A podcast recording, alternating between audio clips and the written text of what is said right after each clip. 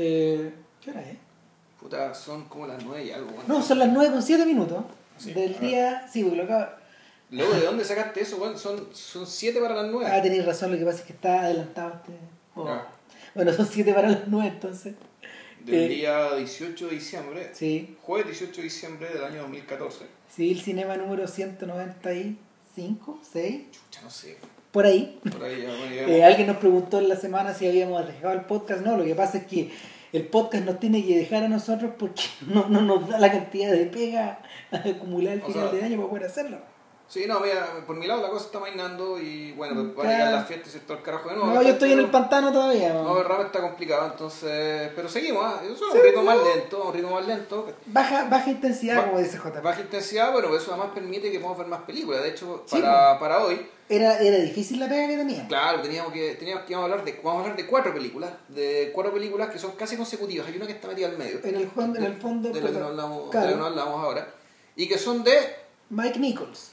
En el fondo, el título de este podcast es El joven el joven Nichols. Mike Nichols. Claro. ¿Por qué razón? Bueno, o sea, no, no vamos a hablar ni de secretaria ejecutiva, ni de No. Charlie Wilson, ¿cachai? ni de las buenas ni de las malas, digamos, sino que vamos a hablar de básicamente las películas que hicieron la fama de la fama, casi la leyenda, o sea, grabó una película legendaria, creo yo. Sí, sin En duda. particular, no es la mejor del lote, para No. mí, ¿cachai? Eh, pero, pero bueno, es esa. Vamos a hablar de, eh, en orden, de, eh, en orden de cronológico de las películas, digamos, no sé en qué orden vamos a hablar acá, da lo mismo. ¿Quién le tema a Virginia Woolf del 66? El graduado del, Del 67. Claro, 67 para 68. 68, por claro. Trampa 22. 22 del año 70 y, Y- Conocimiento Carnal del 71, ¿no? Exactamente. Claro, son esas cuatro. Entre medio hay una que no me acuerdo cómo se llama. No, es que hizo dos después. No, entre medio. ¿Entre medio cuál? Sí, hizo un entre medio que se llamaba. No me acuerdo cómo carajo se llamaba.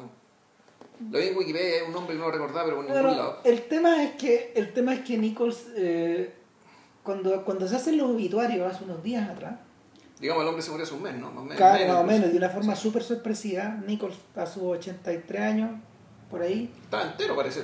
Súper entero. No, mira, se lo había visto medio frágil eh, Claro. en el último año, pero eh, su energía, su claridad mental era alabada por todos los sujetos que habían trabajado con él hasta hace como dos meses atrás. O sea, bueno, yo la última película que vi de él, que es la de Charlie Wilson, creo que es la última que alcanzó a filmar con su firma, ¿no? Eh, efectivamente, porque en el fondo Eh, tremendo paso de película. No, y Nichols, Nichols en realidad es un hombre, es de estos, es de estos hombres, es de estos hombres multifacéticos que, que Hollywood produce de tanto en tanto. Gente como Jerry Lewis, o como Mel Brooks, o Bob Fosse, ¿cachai? Tipos que trabajan a un nivel alto en televisión, en, En el caso de En bueno, teatro, en, en, en disco, en en grabaciones. discos, en grabaciones. De hecho, el, Nichols pertenece a, a un a, una- a un club súper exclusivo, el Sí. Enoch creo que se llama.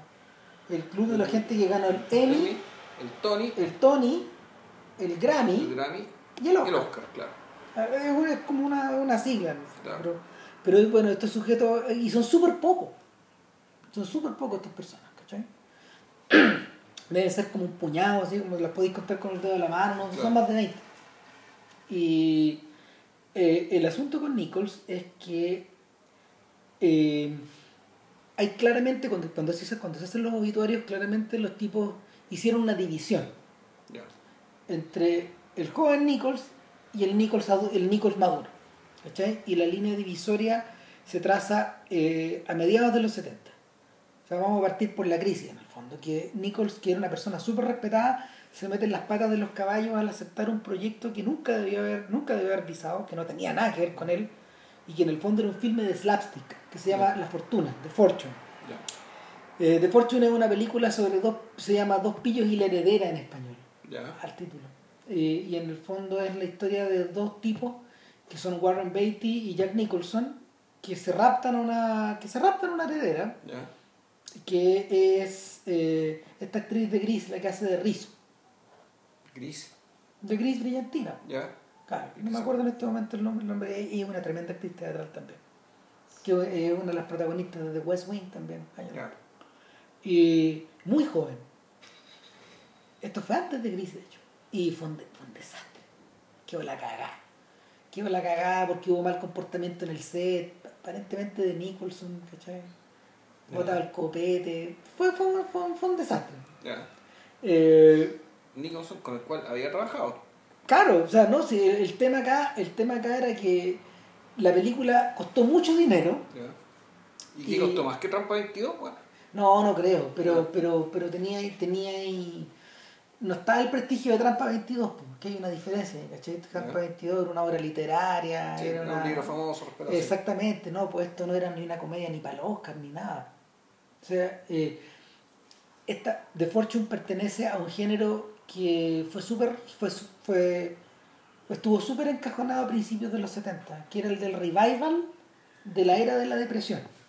Entonces hay películas brillantes como Dillinger de John Milius, que es como del año 71 por ahí. primera plana, ¿no es de esa época? Exactamente, de, front, de front Page de Billy Wilder, que también corresponde al mismo periodo.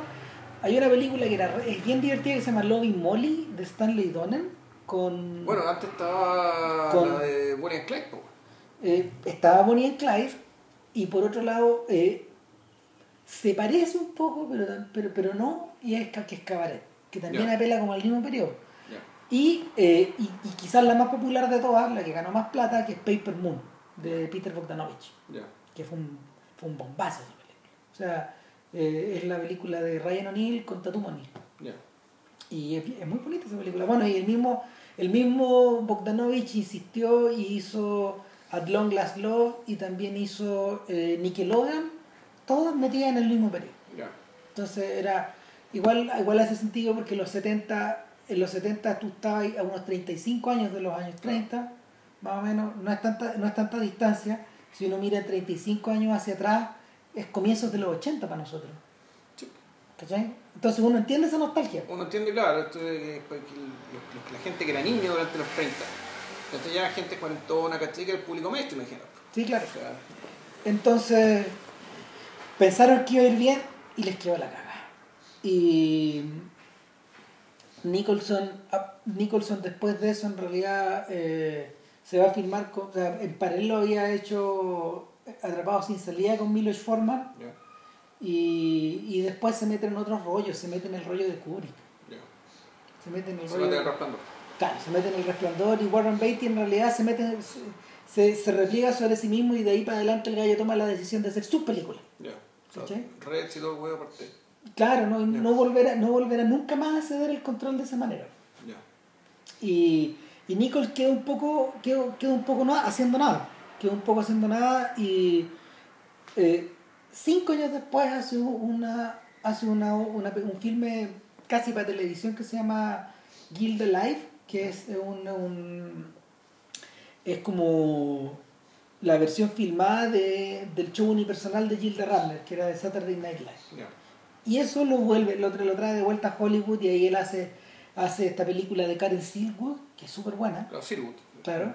Eh, luego hace, no sé, pues hace Heartburn, El difícil arte de amar, otra vez con Nicholson y con, y con la Meryl Streep, secretario ejecutivo, y ahí se nos enreda el nombre. Pero e, ese Nichols, en el fondo, eh, se convierte en un director, eh, en una cosa súper especial, se convierte en un director un poco a la antigua. Se convierte en un director de filmes de estudio, de filmes de género, de un director capaz de lidiar con las estrellas, por eso lo buscaban, y también se convierte en un artesano que, en un artesano que es súper eficiente. O sea, de ahí para adelante hay re pocas películas malas de él. Claro. Lobo es media mala. Es con las pelotas hay, gente, que no le gusta, no. Lo fuimos al cine. La, fuimos al cine, sí. Creo que fuimos con George. O sea, tenía, tenía pedazos que eran choros, pero eran pedazos. Era cualquier cagado. ¿Qué puta? ¿Quién puede, ¿Quién puede actualizar el mito del hombre lobo, y no salir como las pelotas? ¿Te acordás de teleserie el 13, man? Ni te acordás, weón. No, weón. Hubo una weá que se llama lobo, creo, no, garra o dientes, no sé qué. No. Pero en fin, el, o sea, como comedia, ¿no? Claro. Está, el Londres que era comedia, comedia, tú decías ya. Claro, y porque John Landy es un buen extraño. Sí, que, su acercamiento a esa rara. Entonces, el, el, tema, el tema es que, salvo esos pocos guatazos, en el fondo Nichols mantuvo un perfil como de.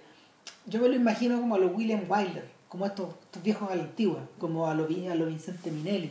Gente que tú le podés pasar un drama, te hace el drama o Stanley Kramer también, gente que tú le podés pasar eh, una comedia, hace la comedia, hace o, o- o hace la o hace o no sé, o se maneja con se maneja con el género de manera de, manera que no te revienten la cara. Eh, sin embargo, todos los que lo habían conocido en la generación anterior tenían un shock porque no les calzaba no les calzaba esa figura con estos es, es como que Bob Dylan se puso a tocar con guitarra eléctrica, ¿cachai? y o no como cuando Bob Dylan se convirtió a la religión católica Ya, ¿Qué onda esta weá? ya. ¿Qué pasó? Zimmerman. Claro. Bueno, entonces el, el punto es el punto es ese, o sea, el, el Nichols de la segunda etapa se convierte en un personaje más extraño y luego hay una tercera etapa que es como la etapa televisiva, que en realidad está dominada por una pura película que tal vez que no, ni JP ni yo la hemos visto, es la adaptación, es la adaptación televisiva de Angels in America. Eh, eh, el dúo de obras que convirtió a Tony Kushner. Eh, el, dra- el dramaturgo Tony Kushner es una de las figuras más culturales más importantes del final del siglo eh, en, en el arte americano. Mike Nichols no dirigió una, una de las cintas de Neil Simon, ¿no? Eh, sí, po, Biloxi Blues, sí, claro. Ya. O sea, que forma justa par- justo parte de la clase de material que Nichols podía, que tú te imaginabas Yo que... podría decir que eso podría estar más emparentado con lo del primer Nichols, Claro. en rigor. Nada, pues, o sea, O sea, sí, un poco sí, sí. Y Angels in America es una obra súper especial, pues, porque en el fondo es una...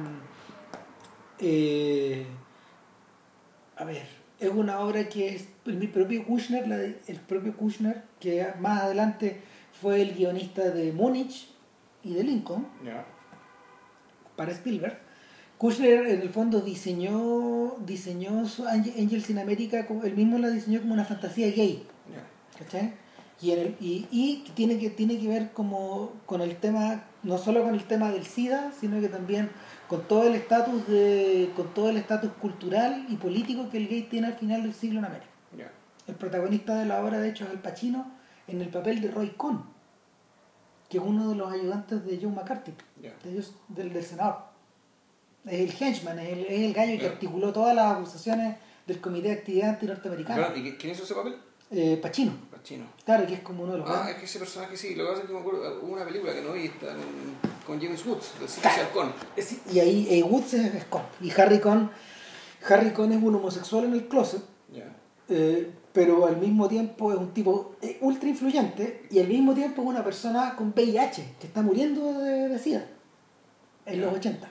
Ya. Entonces, el, parte de la agonía de este personaje tiene que ver con eso. Y también hay otros personajes que, que flotan por ahí. Por ejemplo, Jeffrey Wright, este actor que nos gusta tanto. El actor negro, sí. pero- Claro, sí. eh, el Wright es el, es- es- se hizo conocido con Angels in America. Ya. O sea, la montaron en Broadway y todo. Entonces, él es uno de los, uno de los actores que surge de, de ese elenco, de uno de los elencos de Broadway. Total que, total que un gallo como Nichols podía llevar adelante eso y, y lo hicieron con HBO justamente en un momento en que HBO estaba filmando también Los Sopranos. Entonces forma parte como de ese renacer de la televisión americana. Ya. Entonces, otra historia. Pero, pero el Nichols joven es otra persona, Sí. ¿cachai? Sí, bueno, una. De partida, Nicholas Joven, en las cuatro películas que estamos hablando, ninguna era, ninguna era un guion original. No, Es decir, era un personaje que, eh, que en realidad da la impresión que, al menos con tres de las películas, porque uno podría decir que tres de las películas que son de la misma familia, la, aquí el bicho raro, la anomalía, La es Trampa Trampa 22, que, que- eso es otra- ya un poco otra cosa. claro. O sea, era, un- eh, se notaba que era, un- era una persona que estaba preocupada de, de un conjunto de temas que están más o menos cercanos entre sí, un núcleo temático. Eh, yo, no sé, empezaría... Yo empezaría, no empezaría por, por Virginia Woolf, sino empezaría por el graduado, tal vez. Sí, o tal vez por, o incluso por, por, por comparar el graduado con Conocimiento carnal, que son, yo diría, películas hermanas. El, de hecho, quizás hace falta un poco de contexto histórico también, porque Nichols, a ver, Nichols es una persona que nació en Rusia. Sí, de hecho él no se llama Mike Nichols, se llama Mikhail Prechowski, bueno, tiene un nombre, un nombre claramente el lado, eh, el, el lado judío, digamos, él, él Claro. era judío. Eh, su cara, tenía una cara muy rara, tenía los ojos rasgados propios de la Horda de Oro, o sea, Mm, o sea, sí. tenía ojos así muy achinados. para una persona tan, tan, tan caucásica al mismo tiempo, tan caucásico-semita, en caso. Entonces, él efectivamente era ruso, pero creció en Alemania. O sea, en realidad él era hijo de padres rusos, pero si mal no recuerdo, nació en Alemania. Exacto. Entonces, en rigor, su primera educación hasta como los 8 años es digamos, un niño alemán, digamos, judío alemán, que eh, tuvo que fue a parar, eh, porque él creo nació el 31 y el 33, es decir, la noche de los cristales rotos, creo que lo pilló allá. Claro que sí. O sea, de hecho, él tenía recuerdos de eso. Claro. Y eh, un crítico americano hizo un gran apunte. Dijo, no me acuerdo si fue Todd McCarthy de, del Hollywood Reporter, dijo, nunca hay que olvidarse de que Mike Nichols forma parte, de alguna forma, de la última generación de centroeuropeos que eh, escaparon de la amenaza de los nazis. Y en eso, en esa, en esa horda, él dice, uno mete a Ernst Lubitsch, A Billy Wilder. a Billy Wilder, también Fritz Lang, sí. a pesar de que Lang no era judío. No era judío, fondo, pero era puta, era pero- comunista. Pero claro, en el fondo también estaba bajo constante amenaza, Sí, entonces claro. eh, a- al mismo Jean Renoir, a todos los expatriados, a todo ese mundo de expatriados, desde Arnold Schoenberg hasta Thomas Mann. Claro. ¿cachai? Gente que, gente, gente que estaba amenazada por, por, por su origen, a gente que estaba amenazada por ser muy hocicona, digamos, Claro. como Thomas. Entonces, O sea, bueno, y los otros que murieron al camino, o sea, el, el- Stefan Zweig, está, O, o eh, Walter Benjamin, Walter Benjamin, claro, exactamente. O sea, eh, eh, hay un parentesco, el niño Nichols tiene un parentesco con eso y es insoslayable. Y por, lo, y por lo mismo, sus películas, si uno las observa en- con cierta distancia, tienen alguna, algún parecido, por ejemplo, temático con las de Billy Wilder. Le, me- me- un poquito cercano, y sobre todo porque. so- y y el, el tipo decía, además, porque en realidad eh, el joven Nichols se formó eh, en los grupos teatrales de Chicago. ¿cachai? Y estos grupos, este- estos grupos de improvisación teatral fueron los que lo llevaron, fueron los que lo llevaron de la oreja a Broadway. Y en ese, y en ese momento, en ese, en ese, en ese punto es crucial la sociedad que él tiene con Elaine May. Un, un dúo cómico. Claro, son un dúo cómico que tenía dos características. Sus temas eran todos de pareja, Exacto. hombre, mujer, eh, esposo, o esposa, padre, madre. padre, madre, o sea, Exacto. hijo, madre. Hijo, madre o, O padre, hija. claro. Claro, y eran, eran puros dilemas que se presentaban de pareja y en el fondo actuaban ellos dos nomás en esa Claro. Siempre era todo improvisado, todo se creaba ahí mismo. La rutina en el fondo nunca era igual a otra, Claro. sino, que, sino que eran temas situacionales. Eh, Bueno, por los discos, por los discos que grabaron con su rutina ganaron los Grammy. son increíbles esos discos. Y- Están en YouTube. ojo. Sí, están en YouTube. Están en YouTube. Y hay también rutinas de ellos dos en, en televisión. O sea, hay una rutina muy divertida por una premación, creo que la premación del, del Emmy, en que, Increíble. en que este buen llega como premiado por ser el productor mediocre, el que, buen que produce pura basura. Entonces, Claro. él da un discurso muy emocionado de haber recibido este premio a su mediocridad. güey. ¿Cachai? Bueno, y toda la gente caga la risa y bueno, Y, y el, el, tema, el tema con estos dos es que fueron cruciales para la formación de gente como, o sea, para que se le diera una oportunidad también a otros comediantes judíos igual que ellos, gente brillante como Carl Reiner, como Bill Brooks, O sea, Como- los del, el, como rancho de Sid Caesar, pues, ¿no? Pues todo Mort claro. Sid Caesar, obviamente, y, y Woody Allen. Ya, Woody Allen, que era que- como el cabro chico, todo eso lo da igual. Exacto, y que de hecho tiene muchas cosas en común con, con Nichols. Hay muchos temas que se cruzan ahí. Sí. Entonces, eh, eso por un lado, pero por otro lado, lo que, donde son súper importantes también es la creación de la sitcom contemporánea.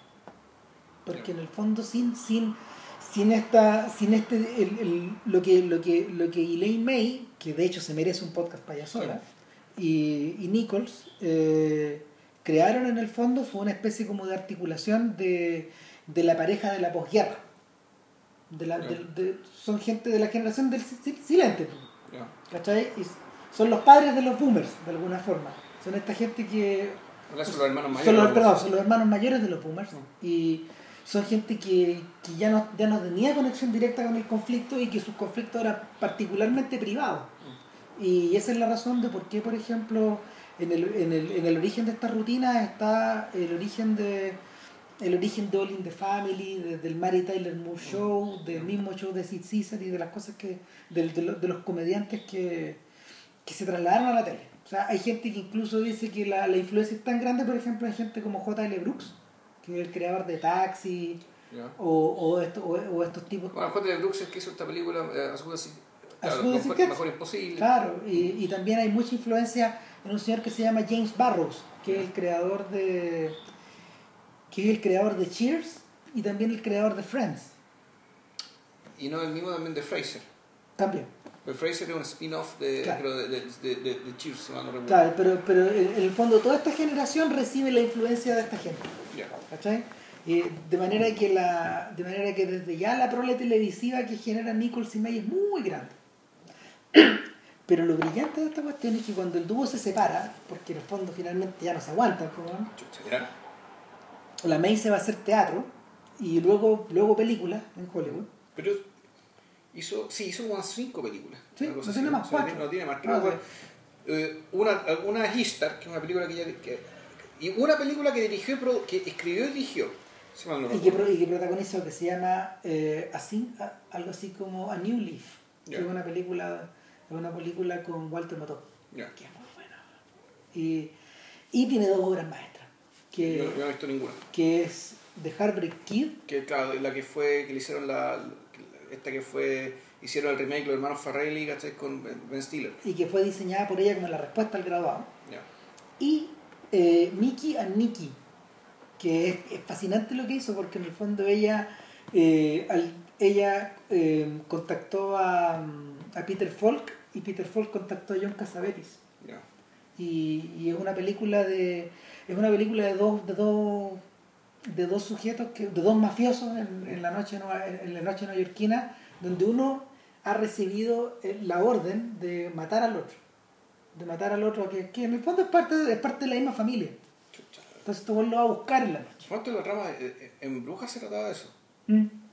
sí es un poco así Un poco eso, ya. y, y- pero esto todo transcurre en una pura noche y es brillante porque es un filme eh, yo creo que ese filme deberíamos comentarlo para el podcast porque o, o, o- dejarlo aquí. los dos, los claro dos, porque el- los dos son sobre parejas también. Todas las películas de May son sobre parejas echan sombras sobre Nichols y May Claro. y son reelaboraciones o elaboraciones y de- de- de- del mismo tema. Y, y nada porque la May no le cuesta nada es impresionante no le cuesta nada eh, tomar el universo completo de Cassavetes y, y tragárselo Ya. Eh, la ¿Y cagada. ¿La película de qué año es?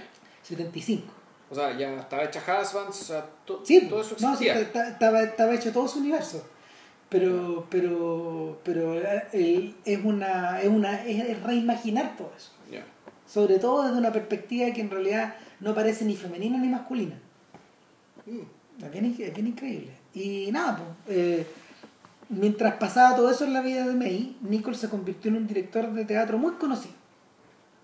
Eh, era un gallo, era un gallo que, que tenía mucha habilidad para manejar a estas estrellas o a gente o, o- actores conocidos. Y ese es el origen de por qué lo llaman a Hollywood a montar la obra de Edward. Ya. Que en realidad, cuando uno la mira, no es muy. no es un, no es un filme como muy de Mac Nichols. O sea, sí y no. O sea, insisto, ninguno de los guiones que- de estas cuatro películas son guiones originales, son, son todas adaptaciones. Ahora, claro, uno puede decir esto no es muy de Nichols porque eh, al menos las películas clave, que en el fondo puedo decir donde está él, él generalmente él son Conocimiento Carnal y El Grabado, porque esto ya era una película de gente joven. Es más bien, esto uno podría decir esto es como Esto es como un match a combo. o sea, puta, tal vez lo que quiso hacer Kubrick, ¿cachai? Con ojos bien cerrados era un poco eso. Pero claro, no, no, no por el tema del conflicto, ¿cachai? Sino por otras cosas. Él estuvo de llevar una pareja real, que una pareja de artistas, para que se interpretaran como pareja y para que entre actuación y actuación uno hiciera, bueno, aquí tiene que, el hecho que sean ellos y no otros, ¿cachai? Porque aquí tiene que haber cierta verdad que aflorar. Claro. Que tenga cierta verdad de, de- de la vida real y cotidiana de estas personas que son actores, son superestrellas, pero antes que nada son, son personas. En este caso que, que particular su es, y todo el cuento. es Richard Barton y Y Elizabeth Taylor. que era una pareja cuyo que se sabía que estaban en su primer o segundo matrimonio cuando se Es que estoy medio perdido ahí. Pero lo Que lo que- ellos, ellos volvieron, pelearon, se reconciliaron, fondo, y eso era público, todo el mundo sabía que ese matrimonio era, era, un- era una, una tormenta era, permanente. claro, era un infierno, un paraíso, era una montaña rusa. Claro, era, era, era, todo estaba tan al aire que en el fondo se sabía que estos tipos se pegaban, después se reconciliaban, ambos eran alcohólicos, todo Sí. in the open. Claro. Y entre paréntesis también habría que decir que esta película pertenece a un subgénero hollywoodense, que es el subgénero de las películas protagonizadas por parejas reales. A, a los gringos les encanta esa weá. Desde. Desde. ¿No ¿Te acordás lo que te decía? Que ante este tipo de cosas me van a irme a mi casa, güey. Claro, pero, pero obvio, porque la cabeza, la cabeza de JP explota cuando. Ahora, hay cosas súper buenas que han salido de ahí. Sí, lógico. Los- la, la, la, la pareja, de- la pareja de Hepburn con Tracy, Con Tracy, sí. puta, es maravillosa. La, no sé, todas las películas que hicieron, no, ocho, no sé cuántas son. Pero, pero hay horrores también. ¿Cachai? Weón, y, y, la, y la sola idea de que en el fondo se explote, la- se explota la pareja misma Ujú. pa- para marketear la película es obscena. Bueno, también está el otro género, digamos, de películas que hicieron pareja, Claro. son un montón. Pero tú, cuando Lo- Laurence Olivier hizo Hamlet, y si mal no recuerdo, Vivian Lee hizo Ofelia, ¿no? ¿Sí? ¿Eran pareja ya o hicieron pareja a partir de ahí? No, no parece que ya eran pareja. Ah, ya. Bueno, otra más. Claro, parece que ya eran pareja. Pero Ya, bueno, el punto es que, el, ya, al asunto. La premisa de la película, por mucho que sea muy conocido, era muy conocido que en esta pareja estaba la escoba. El, el punto es que esta película funcionaba sobre la base de lo que yo llamaría pornografía, es decir, Sí. te van a mostrar algo que tú no deberías ver. ¿cachai? Eh, Es abrir, la- es abrir la puerta del closet. abrir, abrir, la, abrir la tapa del water. Sí. Eh, para, para que todo aquello que se imaginaba y más o menos se decía que pasaba, bueno, ahora lo ves. O sea, de hecho, eso, Sí. que, eso queda de manifiesto desde el comienzo, cuando la pareja entra a la casa, después de la introducción, que es muy bonita, donde hay una luna, claro. hay una, es bien romántico. Claro, hay una luna y- en el cielo, y eso que es bien cruel la cuestión, porque, porque están saliendo de una fiesta, y van caminando uno al lado del otro, en la Tranquilamente. noche, tranquilo, qué sé yo, tú dices, puta, qué bonito, una pareja que se quiere, la cuestión, y llega a la casa, y, la casa, qué basurero, y la casa está hecha mierda. la caga. Está desordenada, hay, los muebles están en cualquier parte, las camas no están hechas, los Mm. platos están sin lavar. En el fondo hay un evidente, hay un evidente, hay un, hay un- Autoabandono. Exacto. Ah, O sea, abandono del otro y abandono de, de cada uno de los que está ahí de sí mismo también. Claro, y estos weones están entrando. No, no, exact- no está exactamente si están entrando, weón. a- eh, ¿Sabéis qué?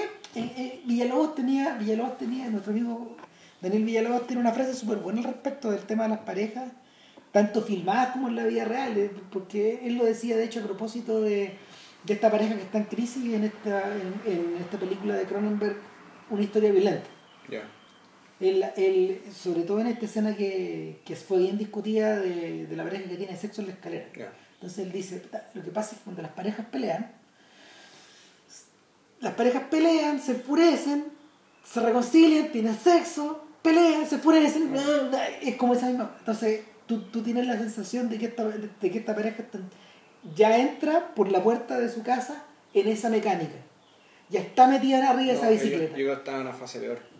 Peor todavía Ellos- después. Ellos ya, ellos ya no tenían sexo, de hecho. Pero, pero lo que quedaba era la pelea. po. Yo tengo la impresión de que no, es que claro, ya no, ya no, ya no les queda ni eso. La verdad no les queda ni eso. Y, y, y, y ¿por qué seguían juntos? Básicamente por razones externas. Claro, porque en el fondo él, él es un académico que ya tiene demasiada edad para haber sido promovido, uno de los tipos que está calentando el asiento ahí, Claro. y ella es la hija del Dean, del la, hija, la hija del decano. Entonces, él era el yerno que prometía algo y él por falta de interés, falta de Talento, ambición, quizás que bueno. o falta de talento, no le interesaba. No No, le interesó nada. seguir subiendo y, y, y la esposa quedó amargada, despreciándolo y... Hay un evidente desprecio por parte de ella de, de esa, de, de, de esa dejadez. Claro, pero él también la desprecia de vuelta. En ese sentido, la, la relación es simétrica. O sea, pues, pues, esto es para que sea interesante. Eh. Eh, entonces, bueno, esta es la situación. Rápidamente, eh, todo comienza con la frase, puta, qué basurero, ¿cachai? Cuando aquí, puta, What a basura. dump. What a dump. Entonces, ya, empieza el despliegue, el, el, el- el- despliegue de pornografía, ¿cachai? De, mostrarnos aquello que no queremos ver. Los vemos ir de un lado a otro y de repente suena el timbre. Claro, y, y ahí viene la doble pornografía, ¿cachai? En fondo la, la la- pornografía digamos, recurrente, que llega alguien, una pareja joven, que va, tiene naturalmente relación de espejo digamos, con, esta pareja vieja, ¿cachai? Porque los- esta pareja joven, unos invitados que llegaron por nada, a saber qué razón, porque ella los invitó en alguna torpeza, son como las 3 de la mañana, y lo llegaron, ya después de la, ellos estaban en la misma fiesta, así que llegaron, oh, pues después pásense, pásense para la casa y listo, ya llegaron, es una pareja joven, recién llegados, también él es académico. Entonces tú decís, ya, bueno, estos dos van a ver el futuro. O sea, va- va- va- este, este es su futuro, pero en realidad pero lo que estamos viendo también es la doble pornografía de que nosotros estamos viendo a alguien que está viendo algo que no debería ver. Sí. La, Sumamente teatral la situación. Claro, exactamente. Eh, y el punto está en que empieza, em- empieza a pasar básicamente lo esperable, es decir, que el, el, ele- los elementos con, el elemento con más peso. Claro. La- la entropía. empieza a arrastrar a los elementos más livianos hacia el fondo del pozo, hacia, hacia el fondo del agua. Y aquí el- la, la película es una, es, un, es un larga, es una larga disolución, digamos, puta, individual, eh, relacional, de relacional entre estas dos parejas y dentro de cada pareja. De hecho, a propósito de eso mismo, te voy a hacer una pregunta. ¿Tú te acordás de Baby Doll de Elia Kazan? Baby Doll. Sí, Sí, sí. La vemos acá. Ah, lo vimos acá. Bueno, En y- esta tele, no, no, en la no, otra. pero bueno, el, el tema con, el tema con Baby Doll es que. eh, y que es muy de Tennessee Williams. Te hago la pregunta porque Albi es como de esa generación. Ya. Eh, el, el tema con Baby Doll es que era un tipo que llega y se casa con Baby Doll, que era una chiquitita, una chiquilla muy, muy, Muy bonita, muy, muy monona, bonita, muy morona, muy, muy joven. Pero absolutamente inútil. Exactamente. Y este compadre se empieza a dar cuenta ahí Claro. y empieza a odiar a Baby Doll. Y, y el odio que se le despierta a él igual allí en la película y en la obra de teatro, porque él es el actor original, creo. eh, es, un, es un odio ontológico, es una, es una revolución que le sale de las vísceras. Entonces, de hecho, la, la- también, se traba la, también se traba la guerra mundial de esa forma. Y, y- y lo pregunto porque en el fondo el, muchas, de las, muchas de las obras de Tennessee Williams giran en torno a este infierno Ya. gira en torno a este infierno como de de, de, de- de ir a, de ir a joder al personaje más débil. Eh, el tranvía llamado de eso es igual, pues. Claro. Claro, aquí la cosa cambia porque en realidad los personajes, aquí simetría, es decir, la- los dos personajes están en, en un- en un, mismo pie eh, para, para efectos de, de sus insultos, de sus humillaciones, cada uno se tiene- le tiene a notar las cosas y le sabe los puntos débiles.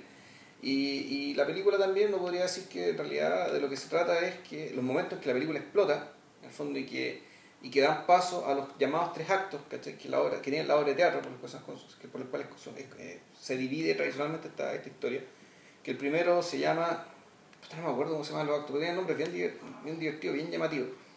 El, pero en el fondo los dos grandes Quiebre. los dos grandes quiebres son precisamente aquel momento en que, y los tres en realidad, cuando termina la obra, es cuando un personaje revela una verdad muy incómoda del otro. Los dos primeros, ella revela algo de él y, y, y queda, y, y- y explota en violencia, digamos. El, el- termina el segundo acto ya en la... El primer acto transcurre en la casa, y el segundo acto es cuando salen de la casa, y terminan, terminan, van a parar una especie de salón bailable, una, como una parrilla bailable, pero sin parrilla. Y después terminan volviendo a la casa ya cuando está todo podrido, está ya la cagada, y ahí se sabe, se revela la gran verdad de la película que no vamos a decir porque es un spoiler importante. Pero ahí lo que la película lo que te va diciendo es que la, la relación, digamos, y la danza de esta relación y todas estas cosas que se dicen en realidad son para esconder, para esconder, son, son, son cosas que están hechas para esconder una gran verdad, Mm. un gran dolor, eh, un gran, gran, gran dolor. Entonces, la, en ese sentido, uno podría decir que hasta esto redime al personaje, ¿cachai? Claro, en hay un sentido tema- de que, de que no, esta es gente, es gente dañada, digamos, ¿cachai? por algo que es superior a ellos. Mira, ahí esto no es ni mera maldad ni mera estupidez. no, lo que flota de hecho es hay una, hay una cosa que es interesante y el hecho de, el hecho de, el hecho de que él, Albi haya eh, situado esta obra en un contexto universitario o en un contexto de gente que en el fondo educado. Eh, exactamente. Es medio parecido al caso lo, a lo que hace Sabine Rosema en, en Carnage. En, en Carnage, que es la obra que finalmente adapta a Polanski. claro. No es muy buena Carnage. Yo la vi. No, ¿fuiste se- la hora? No, no, no, yo vi la Yo película. también vi la película y no es la gran cosa. No, no es la gran cosa. Parece que en escena, en escena la montó James Gandolfini. De hecho, es, él hacía el personaje de, del constructor, de este gallo que es como. de- de- del, del, del que, del que está menos educado. Ah, el papel de. Ah, de este actor irlandés, ¿cómo se llama? Ah, Americano irlandés. Es John C. Reilly. De John C. Reilly, claro. Ya. Entonces, el, de- decían las críticas que Gandolfini manejaba a la perfección eso, que era maravilloso. Ya. Pero, pero más allá de eso, el punto central es que eh, la presencia, la presencia de la, la presencia de la educación acá, eh, o, sea, o de la pretendida educación o de este contexto cultural, de gente que maneja la cultura, eh, es lo que es lo que termina. mm, es lo- ese es el mismo, es el closet donde transcurre esta weá. Pero finalmente lo que sale es brutalidad. Y a mí lo que me, una de las cosas Es que que me una realidad que aparece, en- que aparece entrada, ¿cachai? Es una Sí, cuestión po. que está. Es gente que ya está completamente fuera de control y donde la. Porque no, no hay ni siquiera la urbanidad, la- la- la- las capas de urbanidad, ¿cachai? Tan anulada. Están anuladas muy desde el principio y en realidad el primer acto, el primer acto, el, el más incómodo de todos, porque ahí es donde efectivamente todavía está tiene que está, está el espacio del fingimiento, digamos, el espacio del fingimiento de urbanidad mínima, ni siquiera urbanidad propia de lo académico, sino de urbanidad mínima. No, es una weá tan simple como en el fondo ser- servirte un copete. una Servirte weá un copete, ¿cachai? Sin, sin decirte una pesadez, ¿cachai? Claro, sin insultar. O claro, o hacer una hacer un movimiento sin, sin demostrar, ¿cachai? La visita que en el fondo querés que puro se haya. ¿Cachai? Sí. Pero al mismo tiempo, también ya la necesitáis un poco para atormentar a, a tu enemigo, en el fondo, a los maridos, y también para atormentarlos a ellos.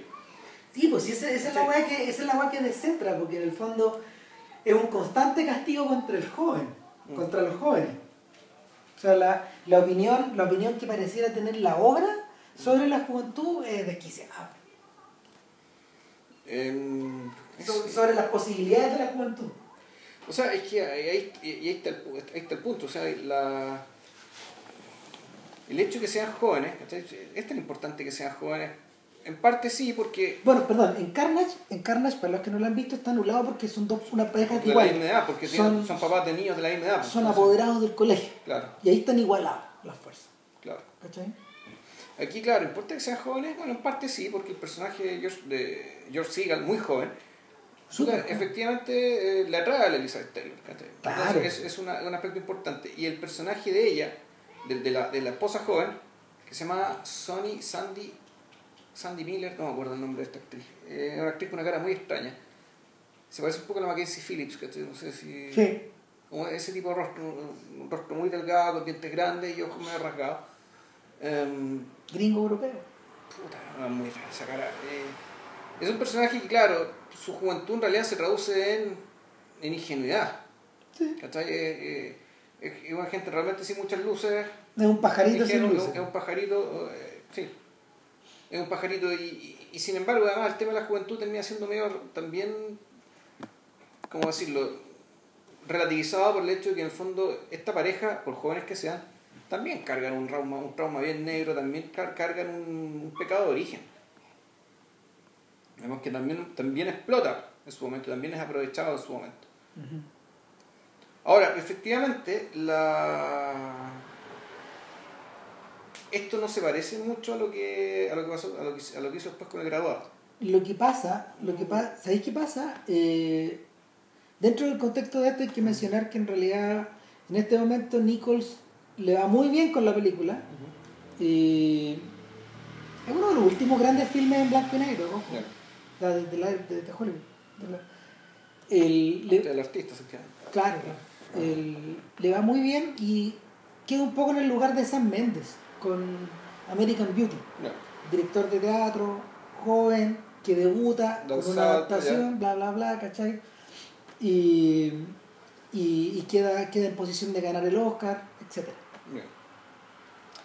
Y, el, y lo que ocurre es que eh, en ese punto donde le ofrecen el graduado. Ah, casi estornudo. Salud. Gracias. Eh, entonces, lo, el graduado es como un bestseller, finalmente. Eh, no, no, una, no, una, no es un material distinto al Valle de las Muñecas o aeropuertos, esa clase de weas que se recogían de hecho en los aeropuertos, que para leer medio rajado. Claro, para leer rápido en avión, claro. Claro. Entonces, la pregunta es: ¿qué, ¿qué ve Nichols y sobre todo qué ve Buck Henry en el graduado? Que es el tipo que lo adapta. Que el guionista va. Claro, y, y yo creo que yo creo que hay cierto nivel de conexión. Hay un nivel de conexión que tiene que ver con nuevamente con el enfrentamiento, con una, o sea, con una, con una, con una situación donde hay unos- un grupo de personas mayores y donde hay también gente joven, Claro. donde hay incomunicación en este caso, no hay oposición Pero también hay un matrimonio hecho mierda, digamos, ¿cachai? Solo que. y también, con ca- dispersión también, hay, también hay pecados originales Sí. y se cargan heridas en ambas partes. Sí. ¿cachai? Entonces, eh, Claro, lo que cambia es dónde ponía el ojo, dónde, dónde, Eh, dónde está el hablante, digamos, ¿cachai? Y cuál es el problema, cuáles son los problemas que tienen, que tienen preponderancia. exactamente, Eh. porque lo que ocurre acá es que el ojo cambia, es como si nos hubiéramos dedicado a personajes de George Segal. Claro. Eh, Pero antes, desde antes. Claro, de antes, claro. claro. Porque Benjamin Braddock, el protagonista del graduado, tiene 19 años. Es una persona que está volviendo del college, Mm. desde haber, ter- de haber terminado, creo que, no, ni siquiera, salió de la escuela privada. Ya. salió de la escuela privada y creo que, no sé si, no No, si- no, si venía. no sé si está, no sé si está cursando el primero o el segundo año de college. co- el que ganó, una beca. Ganó una beca por muy buenas notas, que entonces. Claro, entonces en el fondo se transforma en el crédito familiar. Claro. Yo, en mi, en mi amnesia, pensaba que la familia de Braddock era judía, por la presencia de, obviamente de Dustin Hoffman, Claro. cuya etnicidad es Es indesmentible. Y no, no son judíos. No, no son judíos, son wasp. Sí. Y esa, esa cosa es más rara todavía. De hecho, ¿por qué, por qué un actor que, que luce tan sem- que, que su look es tan semita como el de Hoffman eh, aparece trasladado al corazón de una familia de wasps, Claro. de, de personas, de personas eh, influyentes y con dinero en Los Ángeles? ¿Por qué? Entonces, una, una, una de las respuestas posibles es para convertir, a, convertir desde el comienzo a Hoffman en un bicho raro, en una especie de marciano incrustado en esa casa. A ver, puta, yo la lectura que tengo de eso es que ahora que lo estaba pensando, lo estaba pensando es que Porque no es casual. en realidad no, no puede ser casual. O sea, si que tú querís, querís que el cabro sea. Está bien, que no tenga. Que, como, que tenga que ser judío, que bueno, ya negro hubiera sido mucho, pero el punto es que. Eh, Ojo, también se hizo con negro, porque adivina quién viene a cenar. sí, sí, sí. ¿Cachai? También Claro. la, la misma idea. La misma Claro, no, pero es que ahí, ahí el tema es que, loco, era negro. No, claro que sí, pues, pero- es que pero- Aquí, en cambio, ¿cachai? Tú decís, ya, bueno, un gen cruzado, una bolita por acá, una bolita por allá, puede pasar piola, pero a lo mejor, que ya, puta, se pone con la cabeza muy torcida, es que cuando este tipo en algún momento se mete con, naturalmente con Missy Robinson, que es una señora mayor, pero que en algún momento la mamá de este huevón tiene el mismo peinado que Missy Robinson. Y de hecho, meterse con Missy Robinson, en el fondo, digamos, es, es- meterse, es tirarse con la mamá. Entonces eso sale, el, el deseo de tirarse a la mamá es más plausible si es que el hijo adoptado, pues, bueno. Bueno, está todo, Ya. está todo servido ahí, ¿cachai? Adoptado o no, nuestro joven Benjamin Braddock llega a Los Ángeles eh, convertido en un extraño. Sí. O sea, lo recibe una familia que es una familia de extraños para él. Él, él está, él está automáticamente removido. Claro, la, la película eh, de partida es muy importante porque este, mencionamos tanto la cara de Dustin Hoffman, porque la película, su rasgo estilístico es seguirle la cara a Hoffman siempre. Es, es- es- siempre la es- cuestión está es siempre en primer plano. Es impresionante. Yo, yo fíjate que recuerdo pocas recuerdo pocas películas hollywoodenses y en realidad recuerdo pocas películas donde una persona debuta en la que eh, hay un escrutinio tan tan marcado sobre su rostro, tan cerrado. A ver, ¿qué esa película es de, de Hoffman? Para estos efectos sí, po, pero, pero es, el, es la- es el lanzamiento de una persona. Ahora es raro porque, bueno, Hoffman, y tan viejo que Hoffman eh, tenía 29 años cuando se hizo la película. Y de hecho, Missy Robinson, el personaje de Anne Bancroft, tenía 36. Sí, no había, no había la, gran la- la- diferencia. la diferencia era... Eran con- no, sí, ellos eran contemporáneos. Mm. O sea, y el. Mira, entiendo, entiendo que para el graduado hubo hartos candidatos. Ya. Entonces, revertir es un poco parecido a la situación, es un poco parecida a la situación en la que se produce cuando Coppola se la juega por Pacino, Ya. que nadie lo ubica, que solo que tenía un par de películas antes. O la pelea, o la o, o nuevamente la pelea que la pelea que, que Coppola da para meter a De Niro en el padrino 2. Misma cosa. Es la misma historia. Entonces, el, una de las cosas que me llama la atención, esa es una de las cosas que me llama la atención del graduado. Lo otro que me llama la atención del graduado es su extremo formalismo. Cuando uno lo observa, la película en realidad está dividida, volumétricamente está dividida en líneas, en líneas que van muy en consonancia con el formato scope, con el, sí. con el widescreen de el 235 a 1 Sí, sí. que, que está usado de una manera impecable, maravillosa. Y, y en realidad, eh, los gran parte de los desplazamientos de la película del personaje, ya sea arriba de su auto, caminando, o, o- los movimientos de la cámara son horizontales. Y, pero aparte de eso, el mundo que habita Benjamin Braddock está. Cada vez que la cámara se centra sobre él, prescinde de objetos. Te los, te los va liberando. De hecho, cuando uno. Una de las imágenes rectoras de la película, obviamente, es un plano que han copiado tanto, porque lo, que lo homenajeó eh, Tarantino al comienzo de, de, de Jackie Brown. Y es que en el fondo se aprovechan de esta de esta, de esta cinta de traslado en LAX, Ah, en, sí. el, en el aeropuerto, para mostrar a la persona moviéndose, pero al mismo tiempo estando quieta. Lo que avanza es la pared, para dar la impresión de que avanzara la pared. Mm. Pero nosotros lo vamos siguiendo a la misma velocidad. Claro, claro, el personaje está siempre en el centro de la cámara, o sea, siempre está en el centro del plano. Claro. Entonces todo lo, lo que está atrás se mueve. Claro, O sea, el, o el centro, en un lugar fijo. digamos. traveling without moving, le dicen Claro. los gringos a eso. ¿Cachai? Es moverse sin moverse. O desplazarse sin moverse. Y eso es un poco lo que le pasa a él. En el fondo se está desplazando, pero está permaneciendo constantemente en el mismo lugar. Eh, el, el graduado es de la clase de películas que yo me imagino que habría hecho Romer con el graduado. ¿Por qué? Porque Romer suele agarrar estos personajes que no tienen demasiadas luces, igual que Braddock. Porque Braddock no es un personaje demasiado inteligente. No, bueno, eh, No nomi- alcanza a captar tantas weas. nom- nominalmente lo es, el problema yo creo que es otro. No, si Benjamin se saca siete y todo, pero Claro, el, el punto está en que el, el- está en- su experiencia está reducida al cero. Pero el tema, el tema es, está precisamente en un momento de... eh, po- este- yo, lo, lo de él es apabullamiento, es decir, él está apabullado por las expectativas por lo que se espera de él y por lo que él mismo, o sea, y por, y por lo que él mismo debería exigirse a partir de los resultados académicos que tiene. Y, y sin embargo, o sea, tiene el personaje como que sabe que lo tiene todo, es decir, una familia con más o menos plata. Tiene Maneja un descapotable. tiene, tiene que efectivamente tiene bienes materiales, tiene puta, aparentemente inteligencia para destacarse en los estudios, pues puta, los negocios, lo que tiene, sea. Tiene plata, pa- tiene plata para, para reservar una pieza de hotel cada tanto. Sí, claro. O sea, eh, de hecho, la película él nunca trabaja. No, él pues. nunca hace nada, nunca Y- se esfuerza. eh, Y pasan meses. claro, Y a- meses y meses. Y el tipo, pero el punto es que el tipo no sabe qué hacer con su propia vida. A eso voy con lo de Romer. po. Entonces este es Romer, pero también es Holden. ¿cachai? O sea, el, Mm. o sea, lo que yo me acordé viendo esto ¿Te era... que el cazador? Sí, me acordé de este, de este cabro meganómico que se da vuelta, ¿cachai? De, eh, un, poco, un poco atontado por el privilegio, ¿cachai? Por el privilegio de fortuna heredada, por el privilegio, eh, bueno, en el caso también de Brad, un poco el privilegio de la, que, que dio la fortuna a la genética, digamos, De, de- de haberle dado cualidades valoradas. Que lo podrían catapultar hacia un tremendo futuro.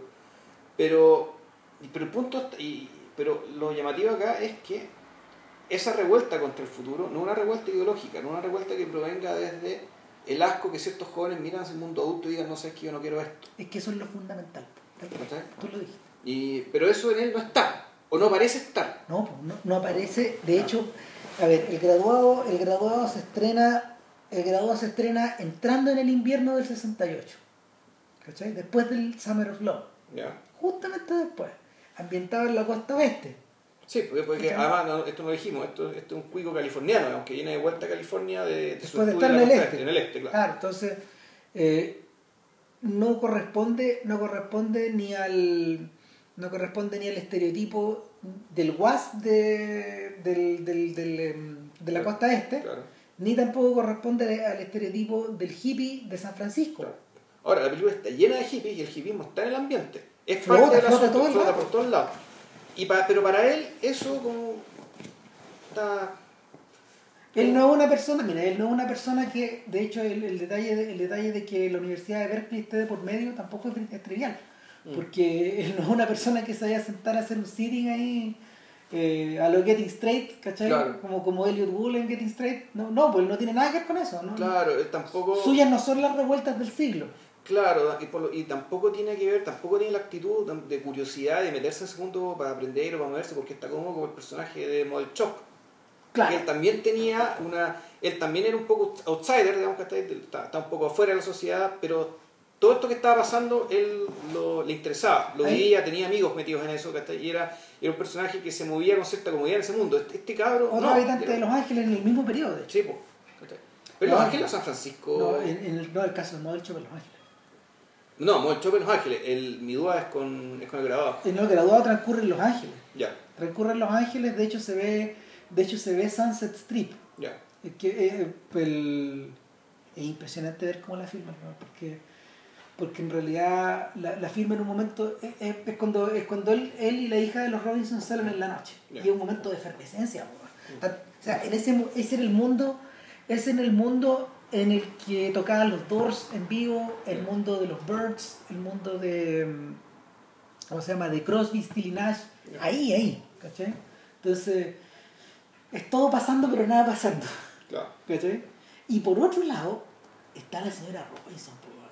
Que la señora Robinson weón, es, el, puta, es el hoyo negro de esta película. weón. Es, una, es, un- es una especie de... Yo no me acordaba, fíjate, había, hay detalles de la película que no, sinceramente no me los recordaba. La forma, en que, la forma en que él penetra en la casa al principio, cuando él va llegando y están esperándolo en la fiesta, eh, es con cámara en mano. Sí, y está filmado de una manera muy Y, y- Muy un- rápida. Y, y claro, y, un solo plano. O sea, Un solo plano. tremendo que eh, le seguimos la cara y después la, la cámara se desvía para mostrar la cara de alguien más que lo ¿no? y después weón sale arrancando y después la cara de otra persona más Y que lo mue- y de repente la vista cambia de lugar y está la señora Robinson en un Claro. sillón mirándolo fijamente y luego vuelve a cambiar. Claro. Y ahí, cuando uno vuelve a ver la película, tú decís, ok, desde el principio. O sea, es que desde el principio sí, pero desde el principio, ¿qué es lo que te queda claro? Estamos ¿Qué? hablando de los cinco minutos. Claro. Que esta vieja también quiere huearlo. Esa es la tragedia, al fondo. O sea, claro, esta vieja te va a huear de, de, de, de- de una manera que el otro no te huevean, pero igual al fondo lo que quiere Claro. es huevearte. Y después tú te vas dando cuenta que quiere huevearte porque, eh, porque la vieja está perdida. Está, está, está igual de perdida que él. Claro, exactamente. Claro. Es- y es, es por eso que se, es por eso que se produce el encuentro ese. Son de los mismos, finalmente. Final- son de los mismos, sí. O sea, eso es lo que ella explota. O sea, yo creo que en realidad uno podría decir incluso se interesa en él o lo ve como potencial porque ve en él, se reconoce. ¿cachai? Este está igual de perdido que yo. Claro. la Igual de botado que yo. La señora Robinson es una señora que ya no tiene sexo con el marido, que viven en camas separadas, que viven en vidas separadas, Claro. totalmente separadas, que tienen los mismos privilegios que los Braddock. Ujú.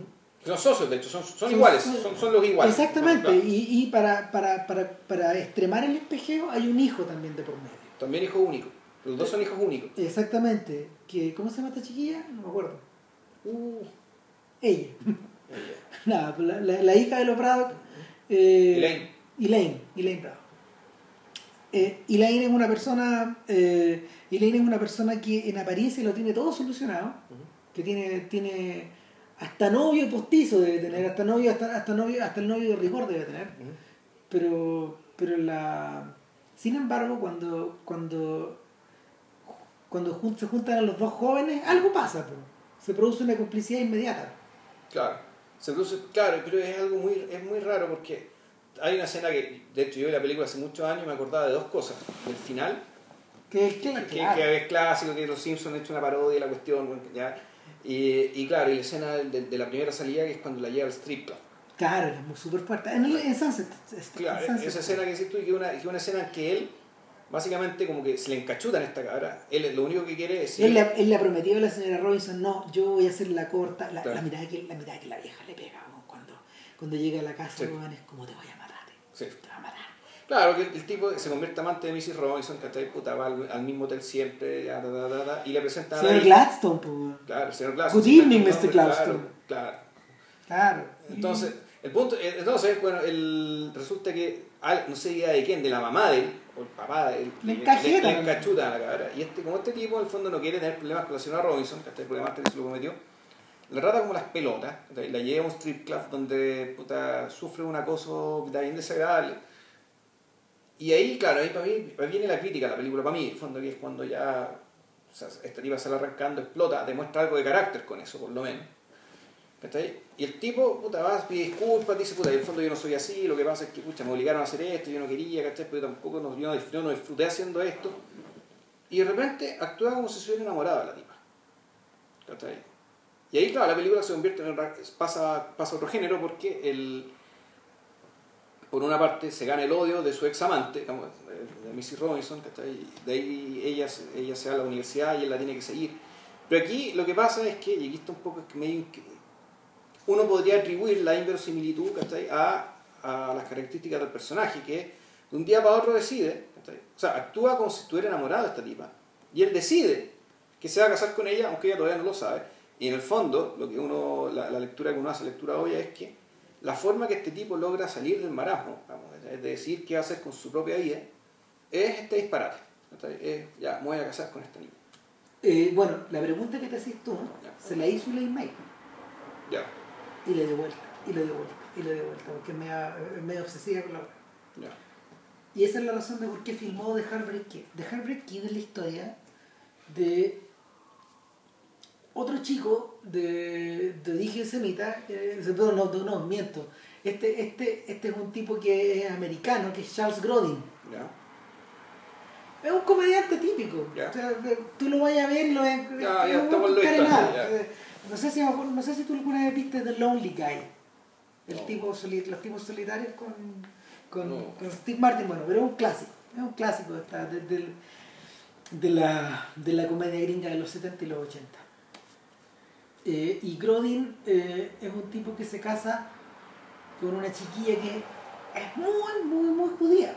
Ya. De un look, de, de un look, eh, es, es casi característico, es un biotipo. De hecho, ¿Tan judía como Ellen May? es la hija de May. Ah, Ella, de hecho, obligó a su hija a, ser, a, a debutar como actriz. Y este gallo se casa con, que se casa con esta chiquilla en una boda muy hermosa. Y se van de vacaciones a un balneario. No sé a dónde. Miami, Ya. ponte tú. Y se van en un auto descapotable. ya, ya. Y, y llegado, llegados a la playa, este gallo eh, salen a tomar sol, eh, igual que la película de los Farrelly, salen a tomar sol y esta chiquilla que puta, no ha parado de hablar en todo el viaje, bla, bla, bla, en la noche en el motel, bla, bla, bla, comiendo, bla, bla, bla. Te cuento un poco pelotado.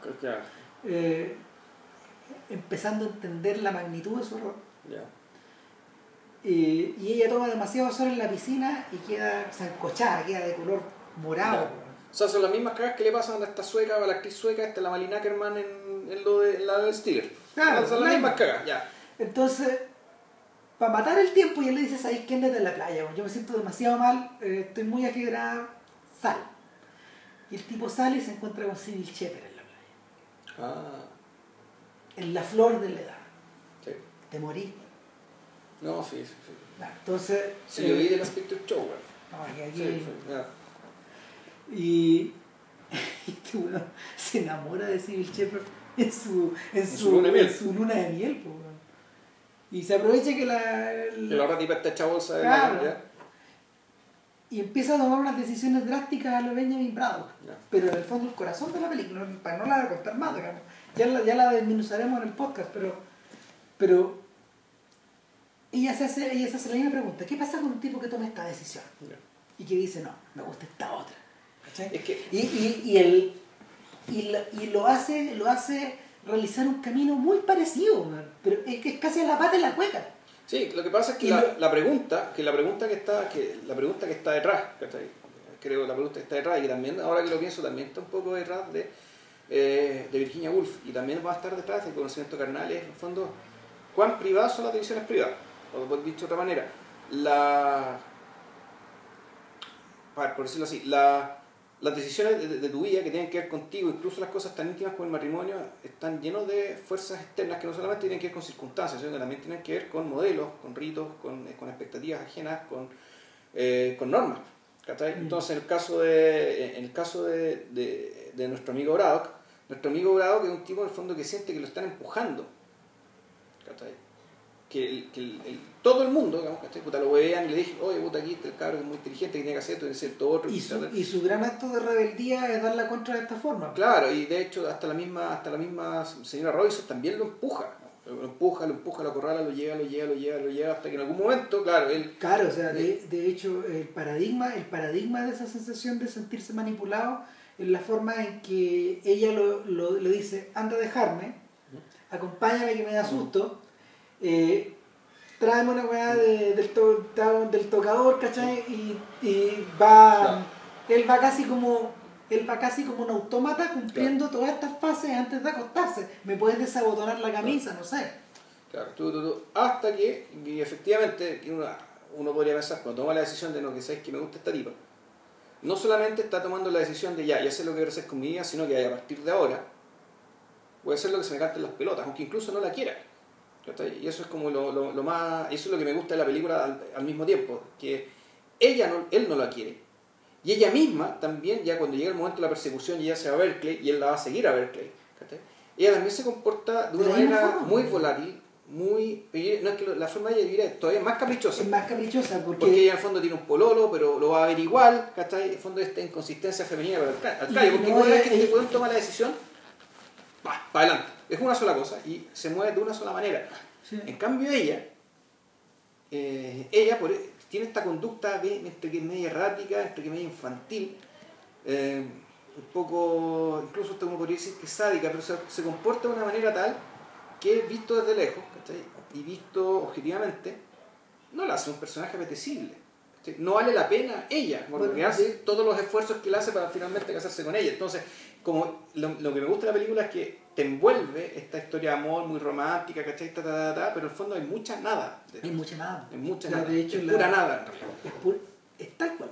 O sea, de hecho, el Cameron Crowe cuando hizo Jerry Maguire agarró esa, esa, esa, ese mismo impulso masculino que te lleva a hacer las cosas y que te dirige como una, te dirige, te dirige como una flecha hacia un objetivo y que no lo podéis parar de repente porque ya te, te- los, los personajes y no sé, pues de repente, no sé, ustedes piensen, los que nos están escuchando, hagan la transposición también. Si de repente uno mismo uno mismo opera con esa con esta especie de, Claro, la diferencia que el personaje de ella, de ceguera, el personaje de ella tenía sustancia. Es que claro, Sí. lo que pasa es que ahí está hecho de otra forma, porque en el fondo, sin el personaje de Renée Zellweger la película no se te arma, porque ella es la que contempla y admira a Jerry Maguire, y, es la, y, y a los ojos de ella Maguire se, se, se desmorona, o se reconstruye, Claro. O se convierte en alguien que te puede proteger, etc. Todo el rato. En el fondo, Zellweger es la audiencia. Ya. ¿cachai? Pero en el, en el caso en el caso del graduado hay mucha hay mucha todo todo todo tiene todo tiene lo- lo- los gringos dicen hablan de skin deep ya. que en el fondo es eh, ¿Qué superficialidad? ¿Qué- es totalmente la, la superficialidad total no, no hay más no hay, no hay nada más no hay nada más abajo del, del nivel de la piel en el fondo ¿cachai? lo que está ahí encima Claro. y el y, y esa es la razón de por qué en el fondo a Lillian May le dio vuelta al tema de Heartbreak Kid porque seguramente a ella no le cabía en la cabeza que este personaje se dirigiera de esa forma al personaje de la El película personaje masculino. claro al personaje de la película ella, lo- a- ella lo hace hacer lo mismo Ya. pero la, la revelación al final la- lo, lo doto de un poco más de conciencia Ya. y la revelación al final es un bombazo Ya. Yo no voy a ver nada, no quiero. o sea, la voy a ver la web y voy a hacer un podcast de esto. O sea, Claro, no, claro, por- porque, porque algo había, algo había en esta mecánica, algo había en esta mecánica como de. porque, o sea, a ver, convengamos, si, si lo que hace Braddock, lo que hace Braddock eh, al hacer este, este- esta suerte de acto heroico que nos entretiene mucho en el último tercio de la divertido, película. claro. Claro, porque en el fondo es el momento donde. O sea, es un acto, claro, un actor es muy divertido, también es bien, eh, tiene partes bien tristes. porque el encuentro con el papá de ella es súper heavy. es heavy. De hecho, el papá de ella termina convirtiendo en un personaje hasta entrañable. De no sé si es respetable, pero, Pero- entrañable, por lo pero menos. sí, que es eh, un personaje eh, que digno de O conmiseración. sea, el, el personaje, el, el, el, el suegro en el fondo, Sí. el, suegro que no quiere serlo, Sí, claro. es el único personaje que está dotado de emociones humanas Sí. en la película, de verdad. Es el único humano en la película, el, el único tipo que, que te invita a la casa, que te convida el copete, que te escucha un poco, hace como que te escucha, no le interesa nada, pero está ahí. Pero claro, es- y, y cuando, y cuando le toca sufrir, sufre en serio. Sufre de Claro. verdad. Es él el que está sufriendo. Claro, su hija. po. Si no- si ese- Su hija y su esposa, porque él, su él- esposa a esa altura ya sabía que. y, y, y su y, y el cómo se llama y el cómo lo van a ver después a ver ¿cachai? entonces ahí él está jugándose ahí. él es la víctima de la película. Él es la única víctima de toda la película. hay cosas que él se Sí. está jugando ahí de hecho Braddock no se está jugando mucho porque él no tiene nada escrito hacia atrás y no tiene nada escrito No, hacia adelante exactamente. ¿cachai? O sea, El, eh, Nichols, Nichols lo delinea súper bien sin decir ninguna palabra apoyándose en las canciones de, de Sí. Paul Simon y, y Simon Garfunkel, que tienen y que sirven para hacer las transiciones y hay un Exacto. momento en que y también para darle el mood ¿cachai? A- para darle el humor el tono digamos ¿cachai? a cierta secuencia porque tú el, Scarborough Fair es toda la parte cuando él viaja a, a San A Francisco. Berkeley. A Berkeley. A este mundo floral. Claro, eh, que ojo, de ir, de, de ir Los Ángeles, de, de, de Los Ángeles a Son San como Francisco. 400 kilómetros.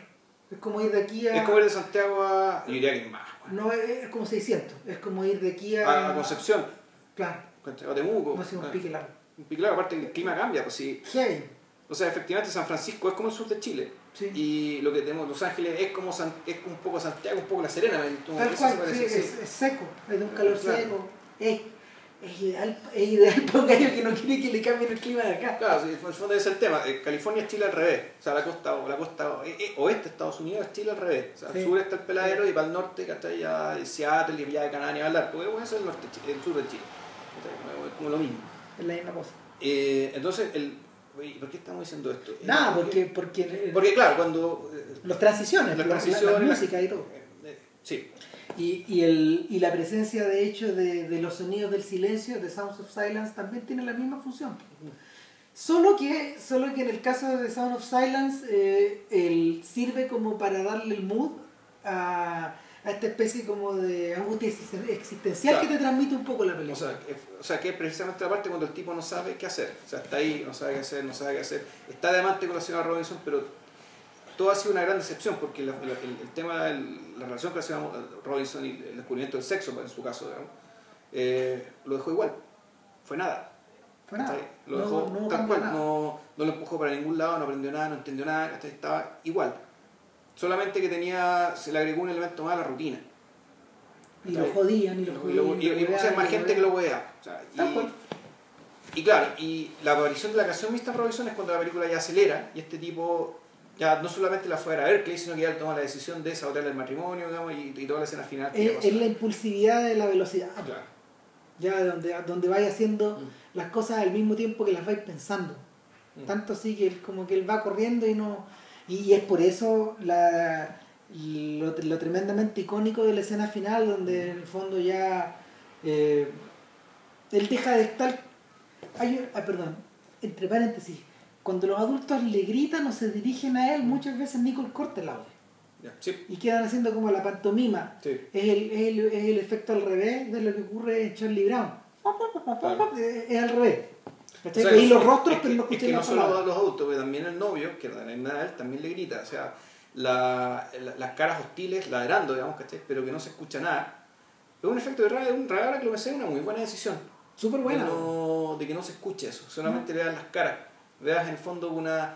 que eso pasa mucho cuando tú cuando tú le sacas el sonido a las cosas, ¿cachai? efectivamente todo se convierte en una pantomima.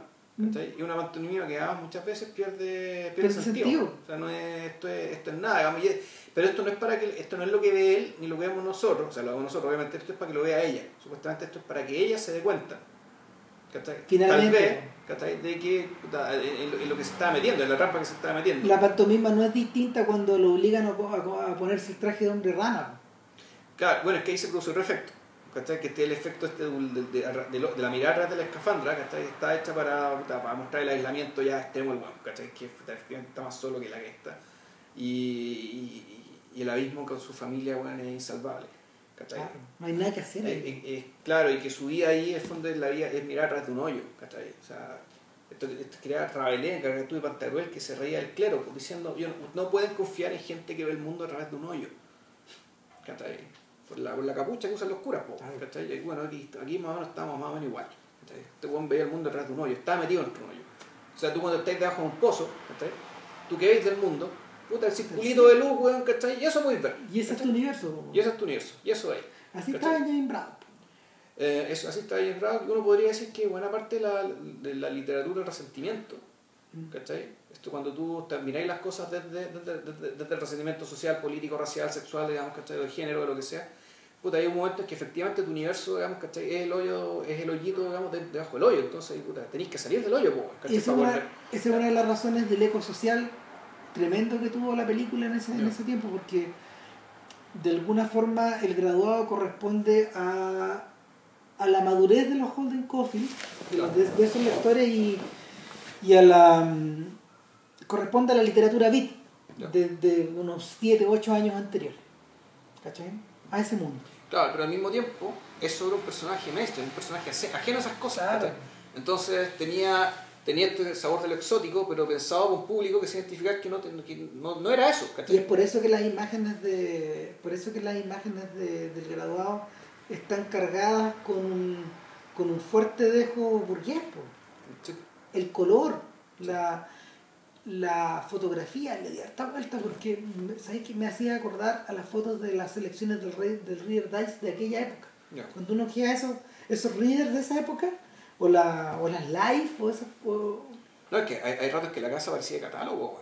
o sea, es Mad Men. Mm, Sí. El mundo de estos gallos, el mundo que habitan. en Esa, la- cuando matan a en la- California, En la sexta temporada, Sí, ¿cachai? claro. Ahí, ahí, ahí. Claro. Justo ahí. Claro. Y, y, y es por eso que es por eso que te hace un eco súper fuerte cuando lo comparas con conocimiento carnal. Sí. Ahora, antes de meterme a eso, también quería hacer otra, otro alcance respecto a esta película que tenía que también algo muy sesentero, ¿cachai? que hubo muchas películas de la época que, que terminaban así, en la explosión de violencia. La explosión de violencia. que, que- que- que la pandilla salvaje, Bonnie and Clyde, ¿cachai? El Que- ejemplo paradigmático, de hecho, eh, antes que esa es eh, La Jauría Humana. La Jauría Humana de Arthur Penn. ¿Esa con Steve McQueen?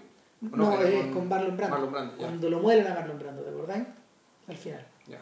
No. No, es, es muy impresionante porque en el fondo eh, la jauría humana eh, es la transposición, ¿cómo se llama? The Chase. Es la, es la transposición de. mm, de. mm, ¿cómo se llama? De High Noon. O sea, sí, pero bueno, es eso, pero también el Tres Tigres. O sea, e- esa cuestión también estaba acá, ¿cachai? O sea, Sí, eso, que es la- estaba acá. que eso de que en alguna, de una forma como la violencia iba a estallar, como iba a estallar, pero puta, con todo, ¿cachai? No sabéis en qué dirección, no sabéis cómo, no sabéis cuándo, ¿cachai? Mm. Pero que estallar con todo. Es la explosión, es la, explosión con dinamita de Pierrot Le Fou, Ya. también. Pero aunque es anterior, claro, 65, 65, misma ya, época, sí. la misma. más o menos. Sí, pues, Ah. son Tres Tristes Tigres 66. Sí, sí, es, es la misma. Ya. Ahí Pierrot, en el último segundo, cacha que está puro hueveando el tratar de volarse la cabeza. Bueno, y trata de apagar la weá y sí, explotó. Y explotó todo. Ya. Pelota. Nada, Ya, yo creo que hay que pasar a. Nos vamos a saltar orden cronológico, hay que hablar de conocimiento carnal. Sí, que yo creo que es la película que, ¿Quién le contesta esto? que le, que le contesta, trata de hablar de lo mismo, pero de otro lado, de otra manera. Yo creo que hay elementos biográficos, en parte porque, en parte porque ahí mismo también hay, hay otro personaje quintesencialmente neoyorquino y de la costa este que es Jules Pfeiffer. Ya. Pfeiffer es uno de los uno de los grandes intelectuales gráficos del siglo XX. Eh, es, un, es un señor que, que era ayudante de Will Eisner. Él, Pfeiffer dibujó el Spirit, que es uno de los grandes cómics de la historia, lo dibujó cuando era muy joven, a principios de los 50. Ya. Pero, pero tal como pasaba con Mike Nichols, porque tienen la misma edad más o menos, Pfeiffer era un weón que, que cuando comenzó el Village Voice y, y se empezó a desarrollar la contracultura americana, él empezó a reflejar en, en, pequeñas, en pequeñas viñetas humorísticas. Él le llamaba explainers a esas viñetas. Y los explainers, puta, los explainers son como, no sé, tomar grasa de camión. Es la cagada, es, la vida en bruto. Es la vida en bruto, es la, es como se llama la, es la muestra evidente de, de, de, de la miseria, de la maldad, de puta. finalmente Pfeiffer es un gran moralista, es como, es como William Hogarth, este, este ilustrador del siglo XVIII, Ya. británico, ¿cachai? que en el fondo tenía sus series de los pecados públicos y de los vicios privados y todo ese tipo de weá, y cagándose de la risa a los curas y todo. Entonces, Pfeiffer es un poco así, pero trasladado a la América de los, de los 60, los 70 y los 80. Entonces, este gallo, que mucho más tarde fue el guionista de, de Popeye, que otro, finalmente otro filme, es un filme infantil, pero un filme contracultural disfrazado de infantil, es una weá contrabandeada muy rara. Eh, Pfeiffer eh, cuenta de alguna manera su juventud. Narra su juventud y la juventud de Nichols, en el fondo. La, la, y, divide, y divide esta película, divide esta película en tres segmentos, básicamente. Y, un, y un cuarto, creo. y un epílogo. Claro. ¿Cachai? En tres segmentos y un epílogo. A ver, a ver, pero el guionista, ¿no? Él es el El guionista. guionista, claro. Y Ah. donde, donde uno podría decir que el personaje, el- la, la autobiografía es el personaje de Garfa- Garfunkel, ¿no? Y que el, Sí. el personaje de Nicholson es una especie de, no sé, un diablillo, digamos. Un, Nicholson es el Diamond sí, O sea, haciendo de Nicholson. Claro. Y es, es- es el gentil también. Ya, sí. ¿Cachai? El gentil y al mismo tiempo el, el, el demonio. Claro. El demonio que gira por ahí. Entonces, esencialmente esta es la historia de dos amigos que comparten un mismo cuarto. Un dormitorio, un dorm, mismo dorm, en, el- un dormitorio en la U. Eh, no está claro en cuál, es un poco lo mismo. para Es costa este, eso sí. Sí, puede ser, puede ser, puede ser Harvard, puede ser Columbia, puede ser cualquiera de estas. Cualquiera de las que está donde hay nieve, ¿cachai? Porque la, la ciudad no está, puede ser Cornell, puede ser Sí, un montón de eso. cualquiera. Stanford, no sé. La que está fue No, San Francisco. te- tenés razón. Sí, Pero, pero puede, puede ser, puede ser todas las que quedan, todas las que quedan en el eje de la costa este. sí. Y, y el ¿cómo se llama?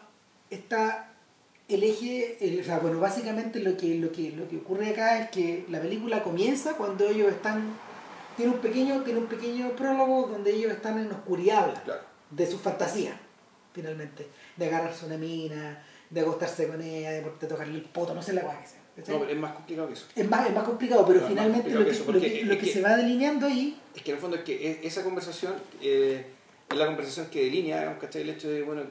¿qué esperáis? Claro, ¿qué esperáis de una mujer? En el fondo, ¿para qué te emparejáis? mm, ¿Cachai? ¿Qué es lo que se supone que uno tiene que hacer? Y volvemos al tema, ¿cachai? De, de ponerle reglas, de reglas públicas reglas ajenas a Algo que, al fondo que es tuyo, ¿cachai? Y que es tu propia vida y que, y, y que sin embargo esa tu propia vida, y, y, y volvemos al tema, está impulsada, determinada y delineada, como. Puta, por normas, ¿cachai? Aunque sea por normas no escritas, por expectativas, por, puta, por sentido común, ¿cachai? Puta, por lo que sea. da la impresión de que esto comienza a mediados de los 50 Ya. por ahí tal vez un que pelito antes diría un pelito después por la ropa. no puede ser pero es que, es, que yo, no, yo no estoy tan seguro Es que, o puede ser que incluso la película en ese sentido toma la decisión de ser media temporal, sí un poco ¿cachai? o sea porque porque acá yo, como yo, yo te comentaba que yo cuando había visto Porque yo cuando, es que mira, fíjate raro, yo vi la, cuando estaba viendo la película, y decía, bueno, sí, en realidad estos cabros parecen de la época de los 70, de, de, de, de, del 70 del principio de los 70, ¿cachai? ah Y sin embargo después la película se ve con unos saltos temporales grandotes, ¿cachai? Sí. Y sigue transcurriendo con la misma época, así no se convierte en película de ciencia ficción y demuestra cómo va a ser el futuro ni nada, sino que sí. eh, creo que los tipos en realidad, pensémoslo bien, no hay plata para hacer películas, vamos a hacer películas, hacer películas de época muy caras, entonces Es lo que- hicieron fue restringir la restringir todo aquello que te que te aludiera a- al paso del tiempo, a es nivel público. es que en ese sentido se parecen es que en ese sentido de hecho se parecen a los explainers Ya, cuando tú los miráis, te das cuenta de que en el fondo lo que, lo que está delineado es un personaje que está siempre hablando puta, sobre fondo blanco, weón. sobre fondo blanco, pero no tienen, y algunos no tienen ni siquiera ropa. Cuando tú los vas hojeando te das cuenta que no. Hay gente, hay gente que está vestida de negro y qué opina, tiene personajes. Personajes recurrentes en la tira. Pero, pero en el fondo son personas que están permanentemente argumentando. Sí. El, de hecho, Pfeiffer escribió una película que yo no he visto, que es con Elliot que me encantaría verla por la misma razón que se llama Little Murders, y que la, la produjo Gould. ¿La produjo qué? Elliot Gould. El orgullo, ya. Ahora, cuando yo hablé con Gould, le pregunté por Little Murders y él me dijo si esta es una película que hicimos cuando yo encontré que tenía, cuando yo tenía un poquito de plata. Se la propusimos a Godard, pero finalmente no, no, no, no, no- quiso hacerse cargo. Ya. Pero, pero tuvimos varias reuniones con él y todo porque sabíamos que era un tema que le podía traer. Y, y no me extraña porque en el fondo eh, conocimiento carnal tiene una base una, una base gráfica una, una base gráfica e iconográfica súper europea. Cuando, cuando, cuando yo te mencioné que me recordaba, por ejemplo, a, a las películas de Bergman de fines de los 60, donde los personajes están como hablándole a la cámara muchas veces, eh, es deliberado. Yo creo que el filme es una etapa donde Nichols estaba orientándose cada vez más a Europa, Europa, Europa. La... Bueno, bueno, aparte de una película bien desnuda. En Súper. ese sentido, sí, tú podrías decir que la, la primera escena, ponte tú en este caserón de madera, que es la casa de la, de, de la universidad, donde está el 235 hecho para que tú vieras al tipo, al Ganfurkel, que está, ahí, está tratando de joderse a Candice Bergen. Que Pero estaba- Nichols mirándolo al fondo. Exactamente, y la, y la muralla pelada, una vuelta y, la muralla pelada. Y más atrás, más atrás gente sirviéndose comida. Exacto. Y en el fondo tú decís, sí, ok, esto es como una. est- Esto es muy balasquiano. ¿Cachai? Es una, es una disposición de las cosas que Sí. está muy. de forma muy ordenada. Con mucha profundidad, pero al mismo tiempo con harta desnudez. Sí, ¿Cachai? Una desnudez que tú decís, efectivamente recuerda a Berman. sí, Sí. completamente. La El, recuerda. el de gritos y susurros, Por por, ejemplo. por- claro. Por ahí, a esa etapa. Entonces, entonces el, la misma, articula la, la, la misma articulación verbal de los personajes está llevada un poco a esta a esta mm, a ese nivel porque tal como ocurren eh, tal como ocurren las tiras de Pfeiffer el personaje siempre está elaborando algo ¿cachai? o sea Bueno, y- y aquí lo que se elabora, bueno, aquí, aquí la cosa para dónde va, es que efectivamente el, el personaje más tímido, en este caso el judío, que es Hargan Frankel, que me imagino que ellos, por lo que tengo entendido, ellos ya conocían a Nichols antes de firmar el graduado, o sea, no es que él, no es que él dijera, ah, qué bueno estos gallos, los voy a traer para la película, él los conocía de antes, mm, por lo que tengo entendido, y, y tenía muy clara la función de que, que sus canciones iban a tener ¿cachai? para el delineamiento del personaje y, y de sus decisiones. Entonces esto en realidad la, uno podría incluso decir por lo mismo que Paul Simon sin quererlo es uno de los autores del graduado. sin duda. O sea, la película es lo que es porque Paul Simon tenía una música, digamos, absolutamente ad hoc para lo que eh, eh, Nichol- Nichols, digamos, quería, y Henry querían. Eh, bueno, el tema es que, no sé si a partir de ahí por qué otra razón, Argan Funkel, el otro cantante de Simon Garfunkel, que está ahí, puta, empezó a actuar, pues, y dejó el grupo Ah, dejó el grupo, eso. hicieron un hicieron un, un- ¿Declararon receso? declararon un receso y el receso terminó al final. Ya. Porque, porque Garfunkel, se, Garfunkel se fue a actuar en Trampa 22. O sea, primero, claro. Claro, por eso se fue, weón. O sea, Y- esa película es la culpable de que se haya acabado Simon Garfunkel. En parte, porque claro. después vuelven y graban Over Troubled Water y la weá ya va mal. Ya. Y, y Gar- Garfunkel en ese momento queda libre y se dedica a hacer películas. Tiene varias. po. Sí, de hecho, hay una que hay una de hecho que también es candidata a podcast. po. ¿Cómo se llama? La de esta película de. mm, Ah, la memoria me falla, pero es de, es de este tipo de Walkabout, de Nicholas Ray. Ya. También ti- y Ah, sí, sí, sí, esa película se llama Bad Timing. Bad Timing. Claro, Puede ser un candidato a podcast, Mm. pero La tengo. Claro, buena película. Entonces, bad, Bad Timing, Bad Timing y esta lo distraen ya y lo, lo, lo encajonan hacia la actuación durante un rato. Pero un poco logrado. Garfunkel era un poco aquí, un poco allá, un poco acá, ¿cachai? No- su carrera en realidad ha sido mucho Y más... parece como actor tampoco era tan bueno, o sea, su, su rango no es muy, muy, muy bueno, o sea, era mucho mejor cantante que actor. No, claramente. es, como una, es como una versión larguirucha de Woody Allen. po. Sí, pues, es que no, en realidad t- tiene la diferencia que no es tan feo, incluso tiene cara como un chico, si no fuera porque es tan pelado, ¿cachai? Porque Claro, tiene la frente y, tan y esa- grande, y esa champa de pelo. y esa champa como el como de Curly se llama el... Claro, como de Curly. Curly o Larry. No, Larry, Larry, Larry. El Larry... Larry, sí, el- Larry de los tres de chiflados. los tres chiflados, claro, como que eso se parece. Que también era judío. Sí. Ya. El... Y bueno, era el único que no era hermano. Larry era el único que no era hermano. no, todo- y Curly eran hermanos. Todos, todos los otros. Y Shemp, todos. No, que estoy hablando de los Marx ahí. No, no, no, no. No, pues Shemp, Shemp. ¿Cuál? Cham? Son los tres chiflados eran tres. No, pues. pues, los, los tres chiflados son Howard. Shemp Howard, Mo Howard y Curly Howard. No, no. Pero es que lo que pasa es que el Larry siempre estuvo al medio, pero el que iba cambiando era el otro. Shemp se fue, ¿cachai? Ya. Llegó el hermano más chico. Ah, Para este. sí, también era judío. ya. Y decían que Larry era un gran. Era, era- un enamorado del póker y en realidad solo gastaba plata. Hacía películas para vivir gastando plata. Dando plata. Él y su señora. Adoraban. Adoraban vivían en hotel. Y. Nada, el, Claro. el tema, el tema que nos ha costado empezar a empezar, pero, pero finalmente porque es medio inatrapable. Lo que pasa es que eh, en realidad lo que uno ve en conocimiento carnal son tres procesos de seducción, Sí. uno, uno detrás de otro. El primero está en torno a Candice Berger y está Claro. dividido en dos.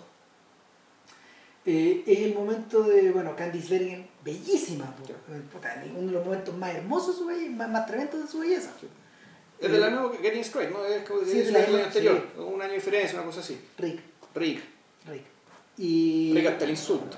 Uh, y el, el punto es que eh, uno de los amigos reta al otro, anda a hablarle.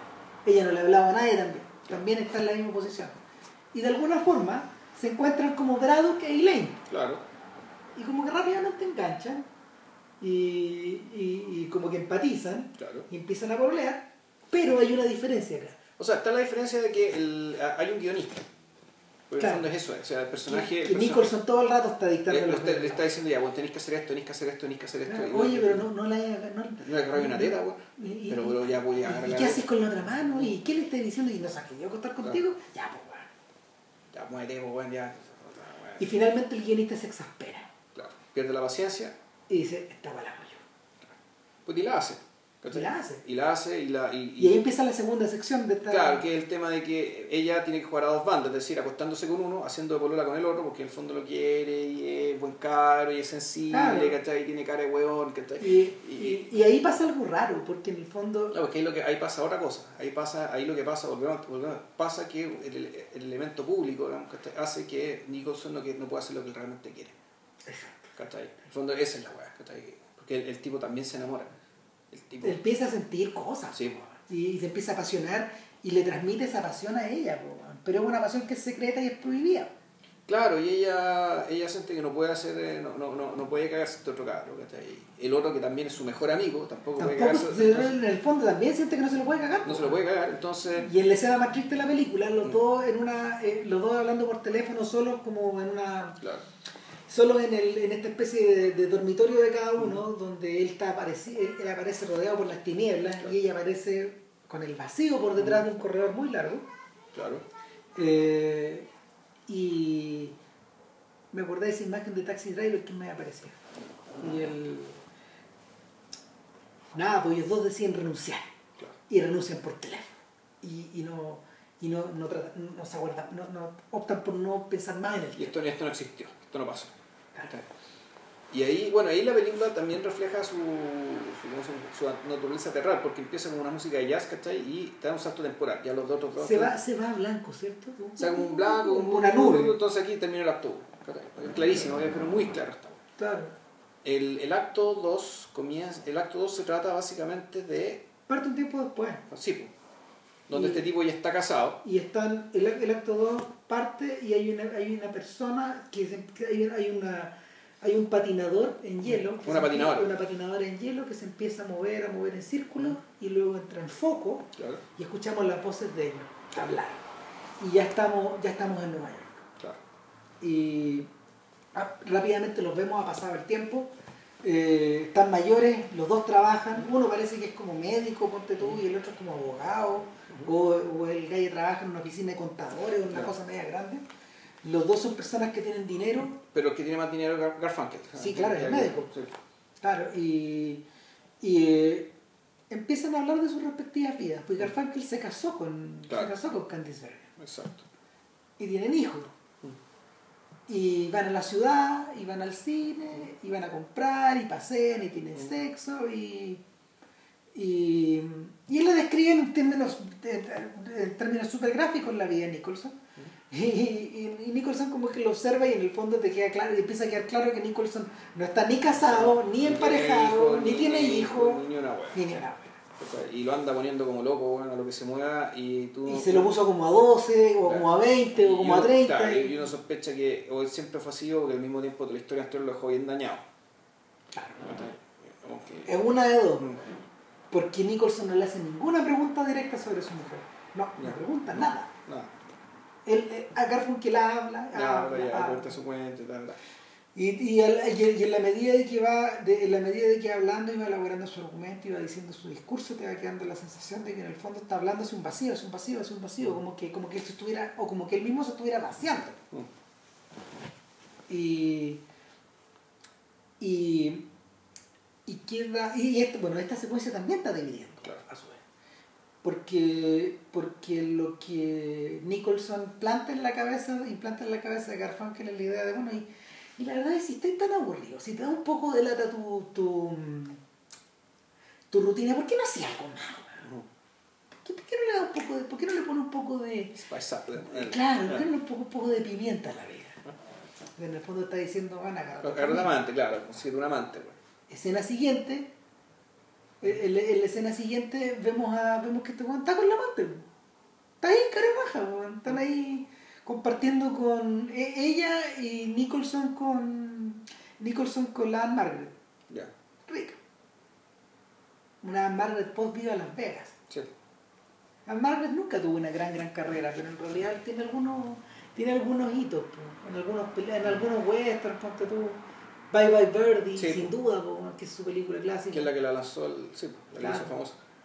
la aparición con Elvis y todo eso. Pero, pero para cuando pero cuando ya cuando ella ya sale en conocimiento carnal, Ya. no es que esté de bajada, pero en realidad es un hombre instalado que es otro más nomás. Claro, y, además hay una persona mayor, Sí, se ve mayor, y no hay una mujer joven, no, los treinta y tantos ya. exactamente. O sea, en aquel entonces tener treinta y tantos era ser muy adulto, ¿cachai? La hacen calzar, de hecho, con las edades que ellos, que los otros están representando en la película. Exacto. Son un poco menores. Sí, te- están un poco Ella envejecidos. confiesa tener 29, pero un 29 medio raro.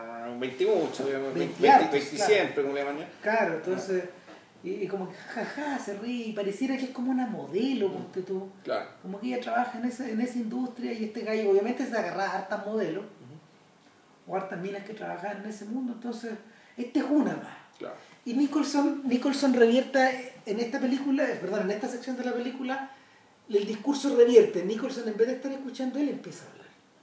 Él empieza a hablar a Garfunkel y volvemos a esta idea de los tomas frontales. Mm. No una toma frontal como en las películas de Woody Allen, que son las bermanianas, donde los personajes están hablándole a la cámara. No, esto es como que alguien le está hablando a otro, pero la cámara toma el lugar de su otro. Claro. Entonces, Nicholson habla y, y como que te queda la sensación de dos cosas. Uno, de que en el fondo este es un esfuerzo de él para Mm. comprarse la idea de estar emparejado, de estar casado, de vivir con alguien. O sea, hacer el intento, o sea, el, el punto de... Pero no lo está haciendo con cualquiera, lo está haciendo con la mina tetona, eh, muy blanca y pelirroja que le gusta. Sí, pero obvio. po. Claro, eh, ¿con quién más lo va a hacer, digamos? Sí, claro. Obvio, pero ahí, ahí está el tema de cuánto, que, claro, cuánto de ese impulso digamos, es un impulso que, que es del propio. Que es genuino, claro. O cuánto está, imita cuánto, cuánto está copiando o imitando. Exacto. Digamos, de, de lo que hace Oro, lo que se espera de los demás, y lo que los demás esperan y todo el cuento.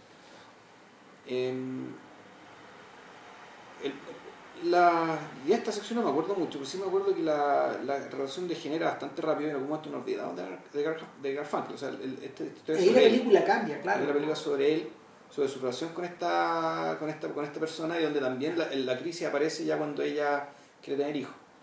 Claro. Y hay un intento, hay un intento como de él de ordenar la weá, pero finalmente todo, todo degenera y el, y el, y todo se da la mierda el día que Garfunkel llega con la amante, Claro. los van a invitar a salir y ella trata de suicidarse en la pieza al lado. Claro, y no, quiere hacer swinger, po. Claro, perdón, me había olvidado ese detalle. O sea, bueno, ¿por qué no hacemos O sea, swinger con esto? ¿Por, qué tan aburrido con esta mina? ¿Por qué no cambiamos un poco? Si yo sé que igual quería agarrarle, o sea, nuevamente Nicholson agarrar. Le dice el demonio, el demonio le dice, mira, igual te que agregar a mi colorina, a mi amante que es tan masculina, me gustó y creo que esto es algo nuevo. Porque efectivamente el amante de Garfunkel bueno, es insoportable, weón. Sí, es un horror, es un monstruo. Es un monstruo así como de, de, de ego, de una voluntad. En Mrs. Robinson convertida en un demonio. Claro, sí, o sea, un personaje realmente desagradable. Y que imagino que Garf- Garf- Garfunkel, puta, el personaje de Garfunkel es un personaje medio pusilánime, digamos, ¿cachai? que necesita Sí. que lo anden, que lo anden ahí dirigiendo. Tampering. Por eso está, por eso fundamentalmente está tan aburrido con su esposa, porque la, el personaje, este, el personaje de la Candice Bergen tampoco era así. No. Entonces, puta, el, no, entonces puta pasa lo que mientras este- el Nicholson se está joteando al amante de, de Garfunkel con el permiso de él, este weón te dije, puta, voy a ver cómo me va con la tipa y la tipa está weón ahí muriéndose, weón, después de haberse tomado no sé cuántas pastillas. Y de hecho el momento donde Garfunkel dice ya, basta. Ya, weón, weón de mierda. ¿Qué te pasa? Mandaste a tirarme un fiambre, weón. Y la wea cae y corte, weón. Corte, te- no. No, no, sé, es que no era jazz, es un organito. Ti, ti, ti, ti, ti, ti, ti, claro. Es como un organito de circo. Claro, una cosa así, sí, es como, es como el Es efecto es de... como- no, es como el organito que tocan bueno, en los partidos de, fu- de, de hockey sobre hielo. Exacto. Tu, tu, tu, tu, tu, Esa tu, misma. tu. Parecido, ¿no? Son y, y, parecidos. eh, y, y, y en los, en los, en los de, de los de béisbol. Claro, Y, pero, pero al mismo tiempo el efecto de la góndola de, de Max ya. ¿Te acordás que cuando se acababa el cuento venía, venía ¿cómo se llama? De hacerle el montón.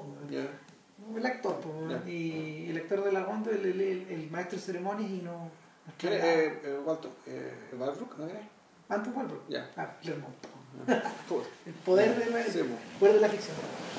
Nada, pues entonces En la última sección de la película ya aparece otro tipo de personaje. Claro. De partida buenos ya están más viejos. Iban caminando por Nueva York con O otra sea, vez- pero antes de eso, no, que antes de eso... Siempre, siempre es invierno, ojo. Sí, sí. No, pero de eso hay una secuencia bien terrible, porque que es, la, es cuando Jack Nicholson en el fondo hace un recuento de su vida con unas diapositivas. ¡Ah, mierda, sí! Y, y empieza y le ¡Qué pone... tremendo! le pone- comienzo de la sección, de nuevo está viviendo. Claro, eh, pero esto es muy corta. Esto, esto Es que, es está, es que está muy corto. Claro, porque el tipo dice, ya bueno, el, pues son las mujeres de mi vida. Y le empieza a contar la historia y, y algunas le pone sobrenombres, ¿cachai? Y, Mi mamá, mi hermana, Ah, empieza claro. por ahí. Después la primera, la, la compañera a la que le miraba la falda, la primera a la que le miré el poto, la- esta me la agarré. Y de repente aparece Candice que no, perdón, eso fue un error. Claro. Y, y fue un error, Sí, pues, tal cual fue un error. Esto po. lo pasó, digamos, ¿cachai? Claro, Y estuvo como que plan corte a, a la cara de Garfunkel que cacha la weá. Porque si no, ¿en qué contexto está esta ¿Por qué weá? está esta wea ahí, claro?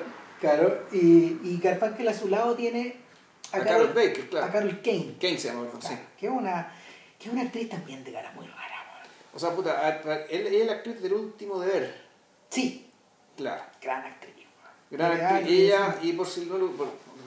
Es una actriz que, puta, tiene un papel en Locos Adams, ponte tú. Sí, tiene cara, tiene cara como de pajarillo. Tiene una cara de pajarillo, es bonita, ¿cachai? Sí. Pero, pero ella nunca explotó eso, se- siempre explotó como el lado más de cara de víctima y cara rara que tiene.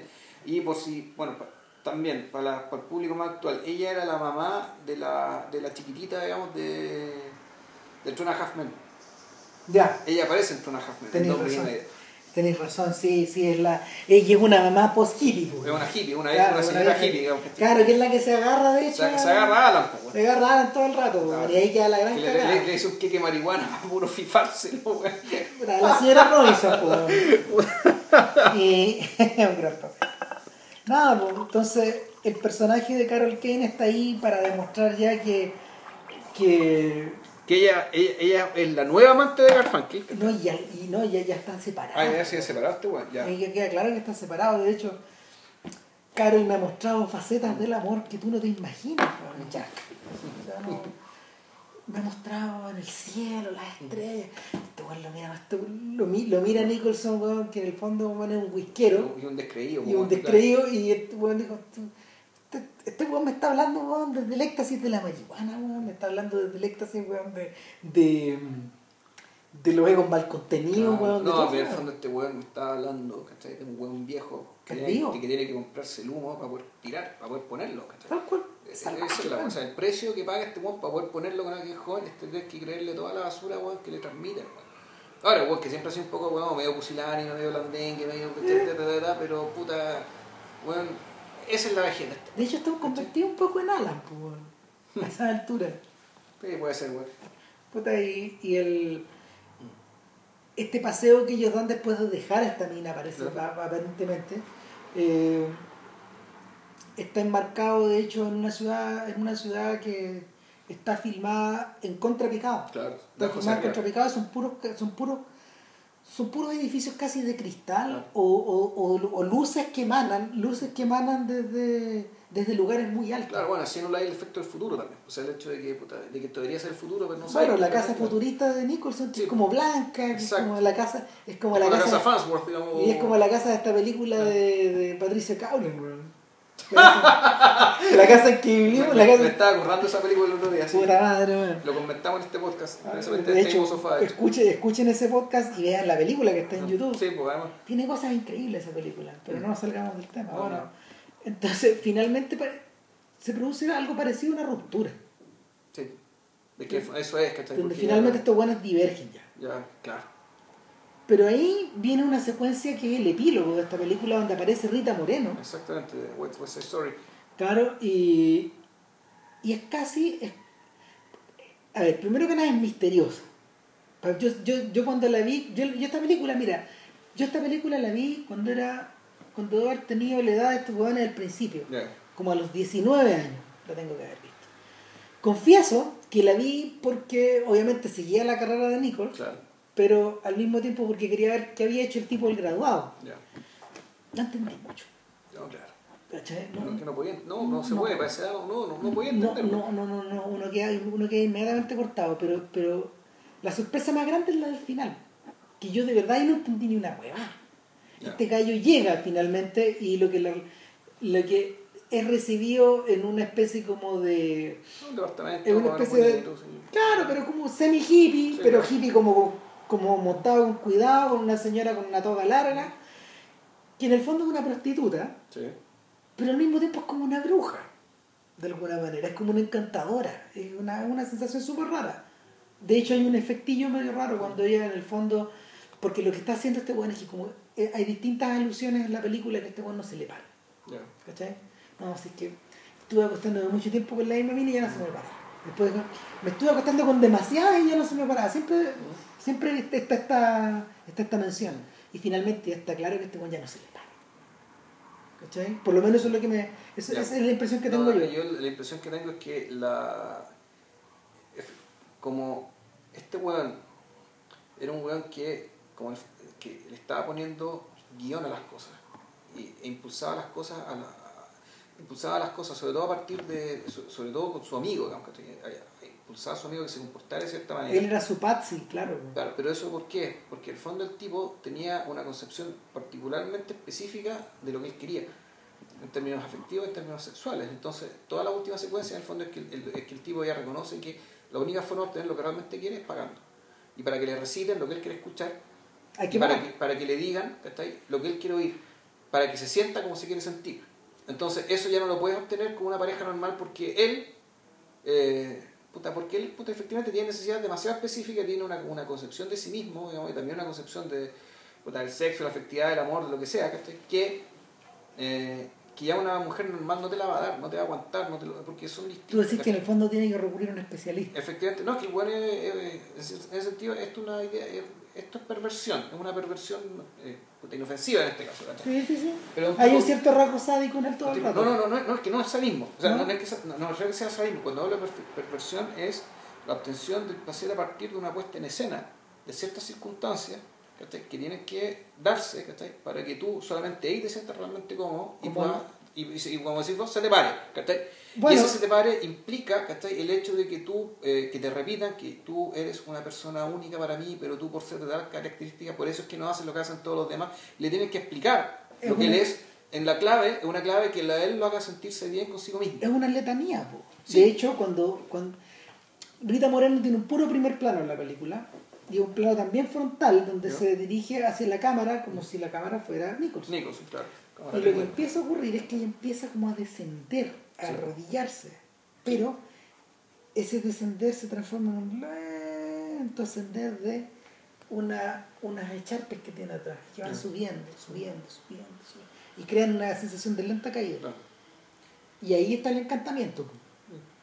¿Cachai? Claro. Pero eso es parte de un show, que es un show que está Claro, hecho para complacer, para complacer a un cliente. Charlatanería. Claro. Es que no, es que no es charlatanería porque el cliente, el cliente no se, no cree, sabe que eso es falso, sabe que él, él no va a caer en lo otro, digamos. El que cayó en la charlatanería es el otro weón, digamos. cayó. Él, en cambio, él necesita este, esta, él necesita este espectáculo, es el fondo es una puesta en escena, es una puesta en escena hecha para satisfacer unas unas necesidades que son tan específicas, eh, tan propias, tan idiosincrásicas, ¿cachai? que han hecho que este bueno en el fondo esté solo, ¿cachai? Y que, y que, y que la, la secuencia diapositiva del fondo es como Broken Flowers, ¿cachai? Esto es una secuencia de víctimas. ¿cachai? Y no que este les quisiera hacer daño, sino simplemente porque era un weón que le exigía lo que ya no le podían dar, porque él quería algo que no le podía dar nadie. Y entonces pues, el, conocimiento carnal, en el caso de él, el conocimiento carnal de Nicholson, que, claro, a través del sexo, puta, en el fondo terminando, se cuenta, ¿cachai? ¿Qué tipo de persona es? ¿cachai? Y, y, y en qué terminó en esto? Bueno, es un weón que, weón tenéis que pagar para que satisfagan porque no, no te senséis con nada. Ahora, lo que es particularmente salvaje de esta cuestión es que en realidad eh, Pfeiffer lo comprime todo. Pfeiffer, a ver, es como si hubiera. e- Esta clase de relatos, los italianos las hacían en tres horas. Hacían Rocco y Superman, ¿cachai? El gato pardo, no sé. Bocacho 70, la weá que tú quieras. Sí, pero otra cosa. Es otra no, pero me refiero a que en el fondo era un travelogue. Ya. Cuando, cuando tú cuando tú sigues la educación sentimental de alguien en Europa, finalmente el viaje era el viaje estaba mucho más lleno de otros de otros detalles. Lo que- que ocurre acá, lo que ocurre acá es que entre Pfeiffer y Nichols le sacan cosas y queda lo esencial. Es que, lo- es que da la casualidad que lo esencial, precisamente, y ahí está el tema de la perversión también, es que es, es la pérdida de los contactos con la realidad. O sea, por eso es que... Por eso la película es tan abstracta. Y por eso, al principio no. O sea, al principio es importante el lugar. Hay otras personas, hay lugares, ¿cachai? Están los dormitorios, están las casas de la fiesta, ¿cachai? Después está la oficina del hueón y está el departamento de él. Y todo cada vez más, más básico, Y más todo básico, más- más más- básico, y todo- en algún momento ya está la casa después nada, el cielo, los buenos caminando y después termina con una pura pieza. Y un, rostro, nada Claro, más. una cara. Es una cara. Y con la cara se corta la película y se cierra. Y se acabó. ¿Por qué? Porque puta, eh, es análogo al proceso en que este hueón en el fondo ya, ya llega el momento en que no. Afuera no hay nada para él. Se va todo estrechando. No hay nada para él, nada, nada, nada. Y lo tiene que buscar en un lugar muy. un agujero. Eh, meterse el agujero. Y tiene que meterse el agujero, ¿cachai? Porque fuera del agujero no, no hay nada. De hecho, esa es una de las razones por las que yo creo que, por las que yo creo que el, el camino del joven Nichols se cierra ahí. Porque lo que viene después, Es 22 porque que en realidad otra cosa. no es, eso estaba antes, pero lo que viene después cronológicamente es el día del delfín. Que puta, es un trabajo que él acepta de es un trabajo que él acepta por encargo. Es una película que eh, iba a dirigir Polanski y que se le desarmó a Polanski en el camino Se le fue las manos. no no no y no, no, finalmente fregó todo no me acuerdo por qué no la dirige man. Pero pero pero Polanski Polanski estaba en otra estaba en, estaba en caída libre estaba como Nicholson al final de la película ese guante también se le hace así la mano a principios de los 70 entonces el, es un filme de género, es un thriller, es nada que ver. es otra wea. No, y no tiene nada que ver. De hecho, se, temáticamente se desarma, se desmarca de todo. Y el.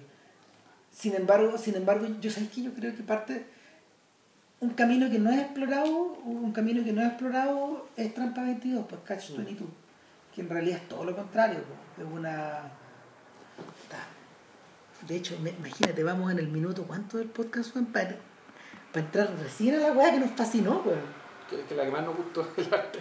Aunque debo, debo reconocer que el que conocimiento carnal me dejó más material para pensar de lo que creía. Sí. No. Claramente, Sí. Pero claro, yo creo que ahí la hora, aquí la hora maestra. Bueno, sí se da la hora maestra. Es que no es obra maestra. O sea, yo la vi la primera vez, quedé rayando. La vi por segunda vez, efectivamente, me pareció igual de divertida, pero tal, se le ven un poco los parches.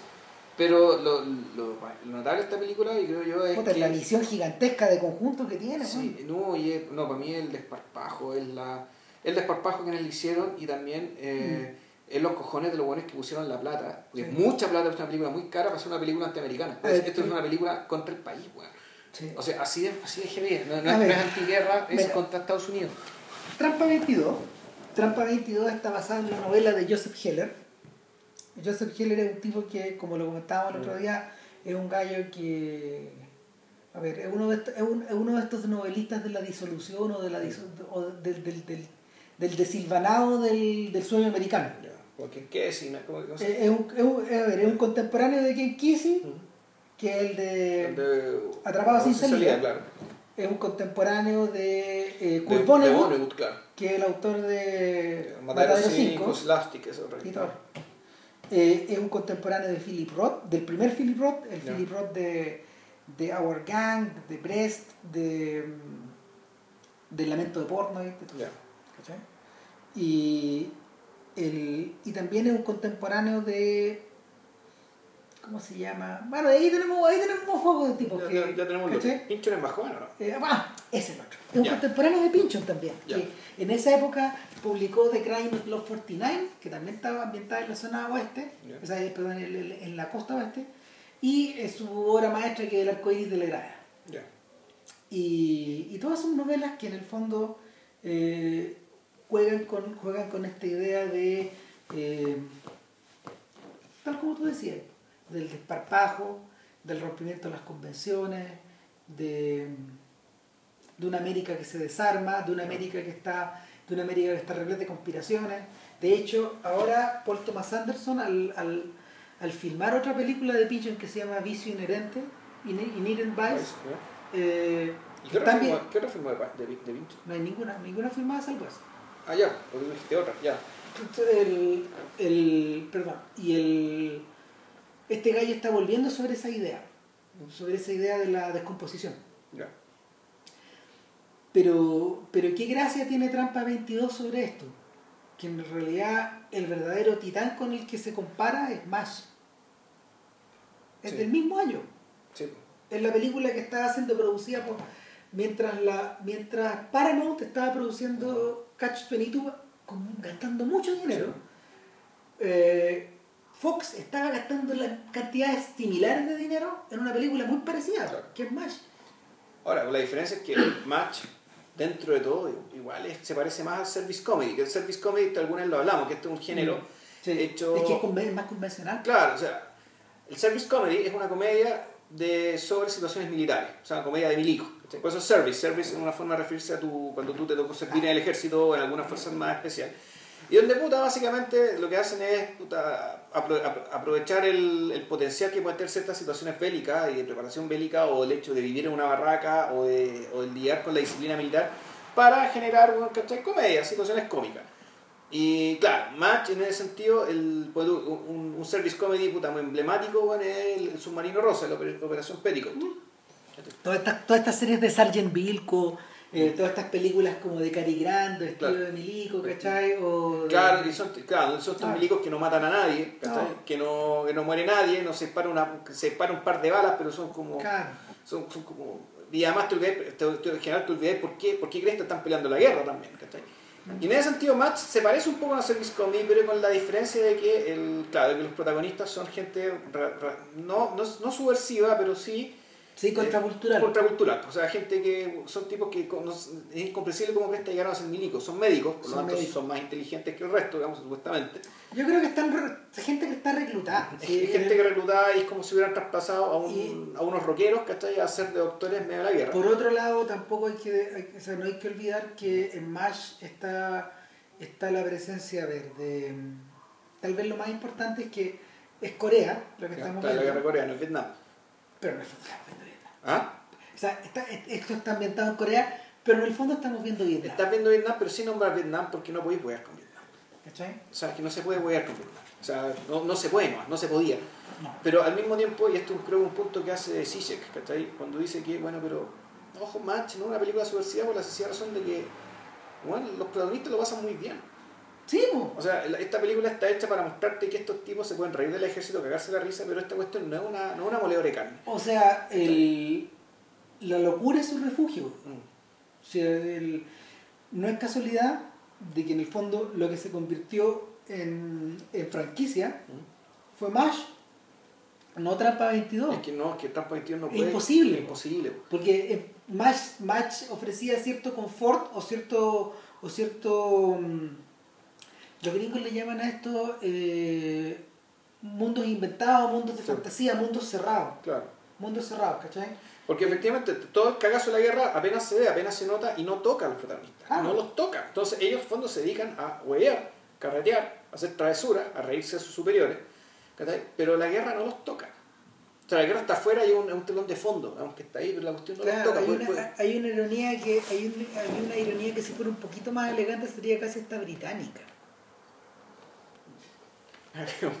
como el- el- el- esta rutina de los Monty Python en el sentido de la vida, de, de- de los jóvenes que están peleando con los zulúes. Ah, un tigre en África. Claro, en cambio, Trampa 22 parte del supuesto, parte del supuesto de que eh, no te lo dicen al principio, te lo van diciendo a poco, de que esto, uno, esto es una moledora de carne, dos, que nuestro héroe lo pasa profundamente mal en esta película, tres, que el ejército estadounidense, la Fuerza Armada estadounidense en realidad son una tremenda empresa, que la guerra es un gran negocio y aquí no estamos hablando de cualquier guerra, no estamos hablando de Vietnam, no estamos hablando de Corea, estamos hablando de la gran Segunda Guerra Mundial, que es la gran gesta americana. Esta película la trata como una oportunidad para hacer negocios. Entonces, uno ve esto y dice, ¿quién fue el demente que pasó la plata ¿cachai? para filmar esto? el bestseller, por el poder del El bestseller. poder del bestseller. eh, ¿Y cómo le fue a la película? Como el hoyo. Ya. Pues no, le fue como las pelotas porque, porque en realidad la gente no entendió. po. O sea, no- de, de verdad, Es que tienes que ser muy tonto para entender. no, lo que pasa, o muy ciego. ¿sí? El, el problema, ¿sabéis qué Eh, pasó? ser ¿Sabéis? ciego, eh, como estás diciendo tú, en el fondo es ser tonto, pero colectivamente. Eh, De aquí vamos, de hecho, ya. es, es- es curioso, yo, yo siento que esta película la, la podría haber perfectamente dirigido Altman, porque Altman, en vez de hacer, ah, de hecho lo, lo, lo brillante de Altman es que en vez de hacer MASH de nuevo, porque le ofrecieron, le ofrecieron millones de esas weas, se fue a hacer volares para pájaros. Y se, se fue a hacer, en el fondo, una serie de películas que hablaban de la tontera colectiva, pero al mismo tiempo que hablaban del poder colectivo como para reconocer esa tontera. ¿Cachai? Finalmente eso es lo que es el, es el viaje largo que hace ese viejo a lo largo de toda su carrera. Y, pero el, el poder de esa idiotez, que, es, eh, que, que, que, que es gigantesco, que no lo para nada. Basta ver Nashville para cachar esa weá. Entonces no. Y el, en este caso, en este caso, esa cuestión, es- el- a ver, en, en Trampa 22 yo creo que lo que ayuda un poco a lo que ayuda un poco a meterse en la película principalmente es que eh, Buck Henry que es el guionista de otra vez Y actor. Ah. y, actor en la película igual que en el graduado eh, es un gallo que en realidad desmenuzó muy bien la idea del libro porque el- todo el poder todo el poder de eso que tú mencionaste ya está contenido en el libro o sea, y, y, y a mí me da la impresión de que el prestigio literario que obtuvo Heller con el libro es el que facilita que esta weá se haga finalmente. Y que, lo, y que los tipos de la Paramount en realidad no estaban, no entendían lo que estaban, no entendían lo que estaban no, no, no entendían lo que estos huevones estaban filmando en, en- en España, pareciera que fuera, no sé dónde habrá sido. Puede ser la misma Italia. Puede ser Italia también, Puede ser la misma Italia. Sicilia pero- probablemente. claro, pero, pero el, sinceramente estos gallos no deben entendido una puta Bueno, hueá de lo que eh, haciendo. eso, bueno, eso te demuestra ¿cachai? de que, o sea, y eso es lo, lo, lo- lo escandaloso, ¿vemos? ¿cachai? que millones de dólares quedan en manos de absolutos cretinos. po. Bueno, pero ¿y ¿qué, qué es lo que está pasando ahora con The Interview? Que, que Sony se acaba de dar cuenta de que en realidad era una mala idea autorizar a filmar una película donde se proponía matar a un personaje de la vida real. ¿Cachai? Ahí te hablo un poco de la idiotez. Puta, y ahora están con un cacho enorme porque anunciaron que no la van a estrenar Sí. en el cine, ni en video, ni en streaming. O sea, ¿se va a actuar la película? ¿Sí? Se la, se la tuvieron ayer. No, no van. No va a existir esa película. Y lo, lo tremendamente irónico es que las críticas salieron hoy día. Ya. ¿Y cómo era la película? diarios. Mala. Era como las pelotas. Pero lo divertido es que los críticos aparecieron criticando una película que que no, no existe. existió. Bueno, hay que decir que esto, eh, bueno, esto, va a ser- esto va a ser histórico, esto va a ser un hito, esto, va a ser como declarar Will Rock, digamos, lo que fue el teatro, es decir, este es como la... Claro, esto no fue por orden del Estado, ¿cachai? Porque claro, Will Rock es la historia de esta obra de teatro que fue prohibida por el Estado y creo que fue la, es la, es una de las, según la historia de la película, la película que se hizo a partir de la obra- del montaje de esa obra de teatro, es creo que es la única vez que el, el- que el- que el Estado estadounidense ha violado la quinta enmienda. La primera enmienda, perdón. Ya. La libertad de expresión. Eso, ¿no? Sí. La libertad absoluta de expresión es la, la primera o la quinta. Primer- La, la primera. Que- era una obra que, era una obra que claro, la- el Estado la pudo pro- prohibir porque eran estas obras financiadas en la época de la depresión por los fondos del New Deal. Sí. Por los fondos del New Deal. Entonces, es una obra muy de izquierda, ¿cachai? que en un momento en que estaba todo muy brígido, ¿cachai? y la obra se iba a dar, y el, el Estado se echó atrás. ¿cachai? Dijo, no, esta bueno, la podemos dar, y no con así que le retiraron el, apo- el- el apoyo y retiraron la plata. Y se hizo una película sobre eso. Orson ¿cachai? Welles escribió el libro. O sea, escribió, la, escribió el guion a partir de esa guay que le habían pasado él. Eh, ¿qué- ¿El guion de qué película? ¿De él. El guion que nosotros vimos de que la película que se hizo en los 90 con. O sea, era la agarraron, el, agarraron el guion de Wells y lo transformaron en otra cosa, pero es como la misma cosa. No es la misma cosa. ya. Es una buena película. Es muy buena película. Tremenda película. Tim Robbins. ¿Tim Robbins dirige? ¿sí? Bueno. Hablando de gente izquierda y gente que salió del closet, ¿cachai? Puta, en Trampa 22, ¿cachai? Los, todos los tipos que salieron ahí o eran muy amigos de Mike Nichols, ¿cachai? O estaba muy comprometido. O eran con eh, absolutamente comprometidos con la causa. Y al O sea, mismo tiempo era una gran galería de comediantes americanos. Pues. Sí, pues. Estaba Bob Newhart, Norman Fell, Martin Balsam, ¿cachai? A- a- vuelve a actuar a, eh, Garfunkel haciendo de Nately, Martin Chin haciendo el papel que yo creo que lo impulsó a hacer, eh, por el Eh, cual lo detectaron para hacer la Apocalipsis Apocalipsis Now. Sí. Bob Balaban, muy muy joven. Un- po. irreconocible. Como este, como este que en realidad es unsinkable, no se puede hundir, no lo voy a ahogar, no lo voy a matar. Es que de ahí, de- que de ahí te Y explican Charles weón, el señor de la pipa. ¿Cuál es el señor de la pipa? El, el oficial de la pipa, que iba con ellos en arriba del avión, pues. Ya. Entonces, a ver, No, está este otro personaje, el buen que era, el buen que era torre de control, que en el fondo era como un, era como la, la voz de, de- de la azafata del aeropuerto, ¿cachai? Entonces los mandaba, bueno, hoy día tenemos muy bien clima, pues. que es Richard Benjamin, otro Sí. gran comediante, que también es director de cine. Ya, Y- cara. Y, y, el, y el cura, que, El cura que que Anthony Anthony Perkins. Perkins. Anthony Perkins, exacto. No, sí, una- es una... Entonces yo, yo le comentaba a JP el domingo pasado, cuando no grabamos podcast, Claro. Eh, que Trampa 22 está diseñada como igual que la batalla de Midway, igual que el día más largo, igual que el puente demasiado lejos, dentro del subgénero de grandes filmes coral de guerra. corales de guerra que, o sea, que- sí, pero no. Sí, pero no, pero está diseñada de esa manera. La- de hecho, uno de los, uno de los, uno de los pósteres como con todas las caras. Claro, que obvio, un son clásico como de la 15 misma hueones, weá. ¿cachai? Claro, sí, un montón de películas que son promocionadas así. Claro, Es entonces. Entonces esa es la bala, esa es la bala pasada. Claro, e- ese es el fondo el, el, el efecto como de familiaridad. Así, ya, puta, ¿te gustó estas películas? Todas estas que nombró Ramírez, que te puta, ven a ver esta. Claro. ¿Y con qué se encontró la gente? Puta, se encontró con un monstruo porque resulta que, a ver, Trampa 22 en el fondo es la historia de Yosarian, que es un capitán. El capitán de, De aviación. De aviación. Nunca se dice el nombre Vila Yosarian. ¿no? Creo que siempre Capitán es Yosarian, sí. el capitán Yosarian. Que es Alan Arkin, que, puta, creo que Alan Arkin es, efectivamente es Arquinian o algo así. O sea, Sí, él es armenio, sí, él armenio, es armenio armenio. como Yosarian, un armenio americano. Y el capitán Yosarian es un personaje que eh, desde el principio te muestra que el guante entero cagado. Es, un- es un tipo que está teniendo pesadillas, que lo único que sueña es salirse de la Fuerza Aérea, irse, irse a la guerra. Eh, ¿Por qué? Porque yo, Te- eso te lo van explicando de a, De a poco. poco, De a poco te van explicando, porque la, la película también tiene cierta dosis de, de, de irrealidad, porque está, hay un sueño recurrente que aparece al principio y al final. mu- muchas veces. No, no, es que hay dos sueños, es que hay dos sueños. Es uno que es un- más que un sueño, un recuerdo, que es el tema ya del accidente cuando está el cabro muerto, Exacto. el cabro muriéndose, y de a poco te muestran, de a poco, bueno, primero está el cabro muerto, después va avanzando la situación y eso cada cierto tiempo. Pero además está el sueño cuando lo apuñalan, que aparece dos veces ese sueño, al principio y al final. Pero es un sueño, yo Sí. creo que no es un sueño. Pero Yo siento es- que no es un sueño. Y luego sí, un sueño. No, yo creo que no. O tal vez sí, o tal vez no.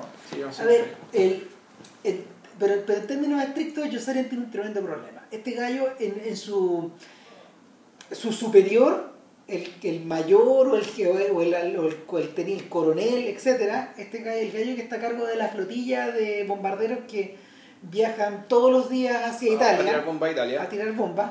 Eh, este gallo está obsesionado con la eficiencia. Es un patán, pero está obsesionado con la eficiencia. Martin Balsam. Sí. Pero está obsesionado con la eficiencia y los obliga. Tú estás, estos tipos tenían que cumplir una serie de misiones, pero él va subiendo Siempre la cuota. la cantidad de misiones y los tiene todos al borde del paroxismo. O sea, todos, y, o sea, todos están al borde del colapso, pero no lo saben. Yo sabía sí. Es como la gente que lo obligan a trabajar mucho, weón, porque Es le, que- le ponen meta y le ponen meta y le Es que ponen ahí está meta. el tema. es que- es que, bueno, que- que ahí está la primera cosa. Esta película para mí está emparejada con Saló. Y es anterior a Saló. Sí, ¿Por qué? Porque el, Es que hay una razón Saló, de por qué. de, de la cual, la película Saló, de la cual comentamos el podcast, y, y creo que en algún momento hablamos de, la- de lo que dijo Pasolini respecto a esta película. Esta película no es no es un bestiario digamos, de, lo que, de lo malo que son los fascistas, ¿cachai? ni lo malo que es el fascismo. Esto es cómo funciona el capitalismo actualmente. Y en ese sentido, la película Trampa 22 en realidad... eh, Es una metáfora del capitalismo. Es una metáfora del, del capitalismo. el o sea, el complejo militar industrial, pues le puedes quitar el elemento militar y el complejo industrial y sigue siendo lo mismo. Es decir, Mm, sí. de funciona sobre la base de la explotación, de la irracionalidad, de, puta, de una burocracia que es especialista en promover cretinos a los puestos de poder o, o promover gente normal que termina enloqueciendo. ¿cachai? Como ellos como Yosarian, o como la gente que está más arriba, digamos, y, y que, y que el chiste ya se vuelve completamente feroz, ¿cachai? Como en, dos circunstancias. Una parte en que Yosarian tiene, se, se enamora de una italiana, digamos, ¿cachai? Y dice, bueno, ¿tú, tú qué haces? Y la, y la italiana dice, bueno, yo trabajo para una gran empresa estadounidense. Y Yosarian le contesta, bueno, yo también. refiriéndose al ejército, ¿cachai? Ahora, lo más triste de todo es que en paralelo hay toda una historia, una subhistoria, un personaje que se llama Milo, que es un tipo que aprovecha la guerra para hacer negocio. Que es Entonces, John Boyd, pero no John habíamos Boyd. olvidado John Boyd. Claro, John Boyd, que este no es un comediante, ¿cachai? Pero bueno, No. en, esa- en aquel entonces tenía la pinta de niñito gringo, No, y, noviecito y- y bonito, el bueno, rol, bueno, es el rol que hace después de mm, Perdido en la de Noche. noche, ya. Ah, venía ahí. Entonces John Boyd eh, arma un tremendo imperio económico a partir de la guerra, a través de los contactos con uno, con otro, digamos, Y él ¿cachai? parte como una especie de ordenanza de Martin Balsam. y empieza a conseguir cuestiones de Y él, contrabando. claro, y él le dice, o sea, son cosas tan pequeñas como en realidad retirar los paracaídas de los bombarderos. Claro. Puta, es que los necesitaban para hacer manteles de no sé qué. Pero, te- pero lo que pasa es que el sindicato, porque él habla del sindicato, Claro. el sindicato en estos momentos tiene un montón de fruta. Mira, si aquí está, aquí está, tómala, tómala. ¿Cachai? Entonces, eh, en el, el sindicato todo el rato en el fondo está trabajando Claro, está operando. para que está operando para que estos soldados puedan obtener mejores bienes, para puedan tener mejores cosas para negociar, siempre hacia el futuro. Claro, entonces llega un momento de la, la irracionalidad total, que estos buenos, eh, Milo se equivoca y compra demasiado algodón y nadie quiere algodón, entonces el buen tiene que entubarse el algodón, entonces con los alemanes negocia que le bombardeen la base para destruir el algodón de modo que el precio del algodón suba. po. ¿Qué pasaste? ¿Cachai? Entonces, tú, eh, eh, tú, tú aquí, tú aquí pensáis, bueno, bueno, puta, el, de- echaron abajo las torres gemelas, ¿cachai? Puta, para poder invadir otro país, ¿cachai? Para poder instalarte en el riñón de, en el riñón de Rusia, ¿cachai? O sea, ese, ese, tipo de, ese tipo de decisiones, ese tipo de, de aparente irracionalidad, bueno, ¿cachai? Es lo que la película está denunciando. el- la película en paralelo va corriendo en un montón de en un montón de líneas argumentales y eso es lo que de repente tiende a confundir un poco porque para poder comprimir este libro que tiene como 600 páginas en realidad lo que hizo lo que hizo Buck Henry. Henry eh, fue abreviar y crear distintas cápsulas que se van moviendo sí. en realidad una de las cápsulas por ejemplo es la relación que Yossarian tiene con sus compañeros de avión Claro. entonces ahí está la relación con Garfunkel, que básicamente hace de Garfunkel. Claro, que el, el niñito bueno, medio pavo, ¿cachai? Que se enamora de una prostituta italiana y le promete llevarse a Estados Unidos de vuelta. Pero al mismo tiempo es hijo de unos industriales, un tipo que no tiene necesidad de volver. Claro. Eh, ya, ahí está uno. Por otro lado está, está, El- está, el- está- Balaban, el está porque nunca lo pueden echar, que lo echan abajo siempre, pero siempre sobrevive. Claro, pero después te explican por qué, po. ¿Cachai? Y dices, bueno, esa weá es. Bueno, y esta película yo contaría todos los spoilers porque Da lo mismo. juega lo mismo. Está el personaje de, de Martin Chin. Claro, que en el fondo equivale como a Jack Nicholson en Sí. conocimiento carnal, en el fondo del Playboy. Es un poco, claro, un, Un poco así. Es un poco eso. Y hay otros personajes ya que ya desaparecen. Está el personaje del cura, que es un personaje bien triste porque es el personaje que más se parece A Yossarian, a Yossarian. Y sin embargo, Yossarian nunca se da cuenta que él es un igual. que tiene, en el fondo tiene las mismas angustias existenciales. po. Y tiene la misma, la misma incomodidad ¿cachai? ante la estupidez. ¿cachai? y, an- y ante, y ante el superior. Y el Claro. superior en el fondo trapea el suelo con él pese a que es una autoridad moral. Es el cura, pues, finalmente lo que hace, y es que hay también, hay, hay, también una tremenda, hay también una tremenda, mm, ¿cómo se llama? Se lo pasa a llevar de una manera muy, muy jodida, porque en el fondo él es un bautista, él dice todo el rato que es un bautista, pero lo confunden con un presbiteriano, Claro. con un católico, le echan chistes de hecho Claro. a, a propósito y eh, al respecto y en el fondo termina convertido en un mandadero en un recadero en un gallo que va dejando recado y que va conectando a los otros uno de, uno de esos otros de hecho es Bob Newhart que es un tipo que en el fondo también es muy normal pero que tiene la desgracia de que lo nombran en un puesto De un día, de un día para otro lo suben a un cargo. Y, él y todo por su apellido porque apellido Mayor. Mayor, entonces, bueno, mayor, ahora es po. Mayor. Entonces usted es el Mayor Mayor. Y el Mayor Mayor cuando en algún momento empieza a tener la, la la responsabilidad responsabilidad y en fondo los cachos de encargo alto, fondo, ¿cuál es? po. Que te huevean. Bueno, y te huevean, y te huevean, y él para que no lo hueven más empieza a decir, ya, pueden, la gente puede venir a verme, pero cuando yo no esté, exactamente y cuando yo esté la gente no, no puede venir a verme. ¿Cachai? exacto y Entonces, pero puedo ver al mayor, sí, por supuesto, pero no está. Entonces, ¿lo, lo puedo venir a ver? Sí, pero cuando él esté no lo va a poder ver. Entonces, y aquí entramos a una característica de la película y una característica de, del libro, en realidad, y de todos estos autores, o muchos de estos autores que nombró Cristian anteriormente. Esta gente que, esta gente que juega con estas trampas de lenguaje, hacer poesía con el absurdo hace poesía con el absurdo, pero en realidad lo que está denunciando es que, y esto uno podría atribuirlo un poco a los nazis, ¿cachai? a que una vez que el poder capturó el lenguaje y lo capturó y lo puede manipular de tal manera que ya las palabras pierden significado, que ya aquí no hay sentido común que valga, no hay forma realmente de comprenderte, de comprender con el otro y por lo tanto de hacerte escuchar, de hacerte sentir, de que el otro te, entienda y pueda responder a lo que tú quieres. ¿cachai? Aquí se fue toda la mierda, digamos. o sea, esto, es más o menos lo que denunció, o lo- y, eh, más que denunció, lo que eh, proyectó Orwell en 1984. Sí. O sea, el esto de crear la neolengua, precisamente para limitar la capacidad de pensamiento, pero también para restringir las comunicaciones básicamente a, a aquellos ámbitos al cual, eh, que le convienen al poder, a la figura de poder.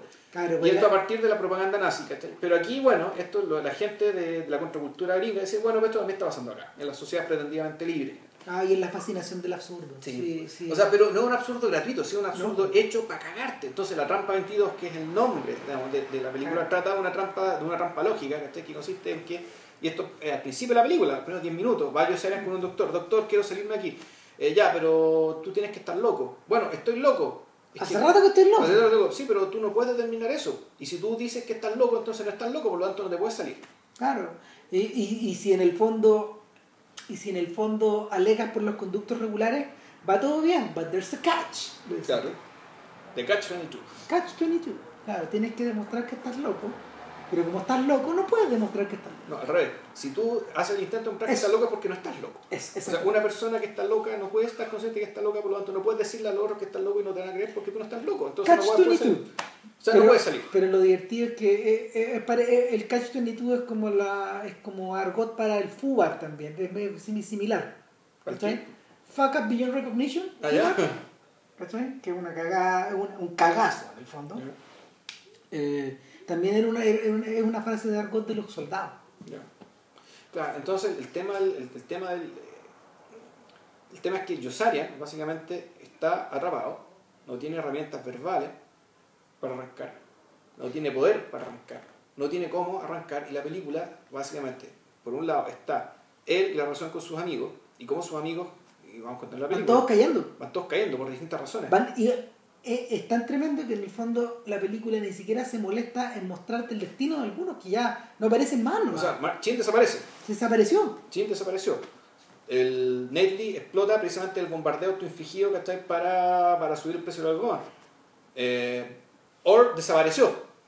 Claro. Después apareció, después desapareció. Claro. A otro personaje lo, lo partieron en la mitad con una hélice. po, weón. Claro. O sea, ¿cómo filmaron eso? Es una tremenda escena, cuando el tipo en el fondo se da cuenta de que, el- de que se está peleando con el gallo del avión y es un argumento con el tipo que está piloteando el avión. Claro, están discutiendo como con gestos que se oye un odio tal que el tipo del avión llegue con la Lo hélice, pa- arrasan, pa- ¿no? parte por la mitad al otro que está abajo y después choca. Y los dos mueren. Entonces, ahí ya empieza a quedar claro que la locura de Yosarian no es solo de Yosarian. de partida, o sea, el fondo estaban todos medio chiflados. Y uno podría pensar, bueno, el Milo, el tomón que hace negocio y, y- Que el que parece más sano. que parece más sano, claro, esto tiene una mega locura, ¿no? o sea, esto ya es, una, es, otra, es otra locura, es Es locura otro, es otro es- tipo de locura y ocurre que en el fondo de la película cambia de tono cuando se desplaza hacia la ciudad, cuando la invasión de Sicilia ya empezó de alguna forma. Claro, y el, el paseo este por la ciudad es también pues, el infierno, ¿cachai? Claro, pues, Y, eh, y el infierno y un poco también lo que denunció Godard, digamos, y, la- la- y los europeos de izquierda que veían aquí la, la prostitución de Europa, ¿cachai? Ante estos el, de hecho, el personaje de Grodin eh, específicamente puta, prostituye una mina. pues, Bueno, la mata, Y, la, y O sea, la finalmente- viola. Y finalmente la, la viola y luego la roja. la mata, exacto. Que, que- que quede claro que ella no era prostituta, la el mismo sí, sí. Y, y en, y en la escena donde parece que lo vienen a tomar preso, en realidad toman preso a Yosaria, pues, Yosaria, no a él. entonces, eh, bueno, ent- entonces, ¿cachai?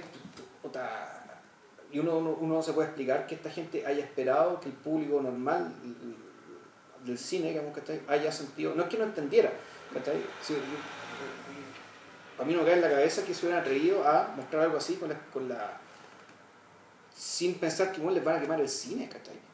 Sin pensar que los van a quemar a ellos. Los van a, a quemar cine, los van a quemar a ellos, ¿cachai? Sin Claro. embargo, eso no pasó, Eh, simplemente eh, la gente se fue, ¿no? El nivel de descaro era tan grande que se invita a Orson Welles, que en el fondo estaba con el pico envenenado en esa época, bueno. Estaba envenenado, sí, pero no podía filmar porque no tenía Era- y- y- y él, él viene a representar el máximo estrato Claro. de esta locura, po, Sí. que es el almirante, el general. El, gen- el generalísimo de la aviación, que también, puta, que es un imbécil, ¿cachai? Que anda con su, que anda con su amante por todos lados, que tiene a tu subsistente un hijo habitutado, que puta, más Sí. idiota que él.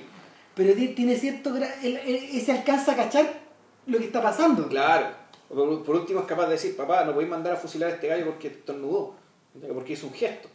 Sí, la, la aparición, la aparición de Wells está pintada a brochazos, a brochazos bien gruesos finalmente porque, porque la ¿cómo se llama? la obscenidad, la obscenidad que representa este huevón finalmente es la eh, eh, este gallo, este gallo de hecho de- es uno de los tipos que está sentado a la mesa en salón, Claro. finalmente. Exactamente.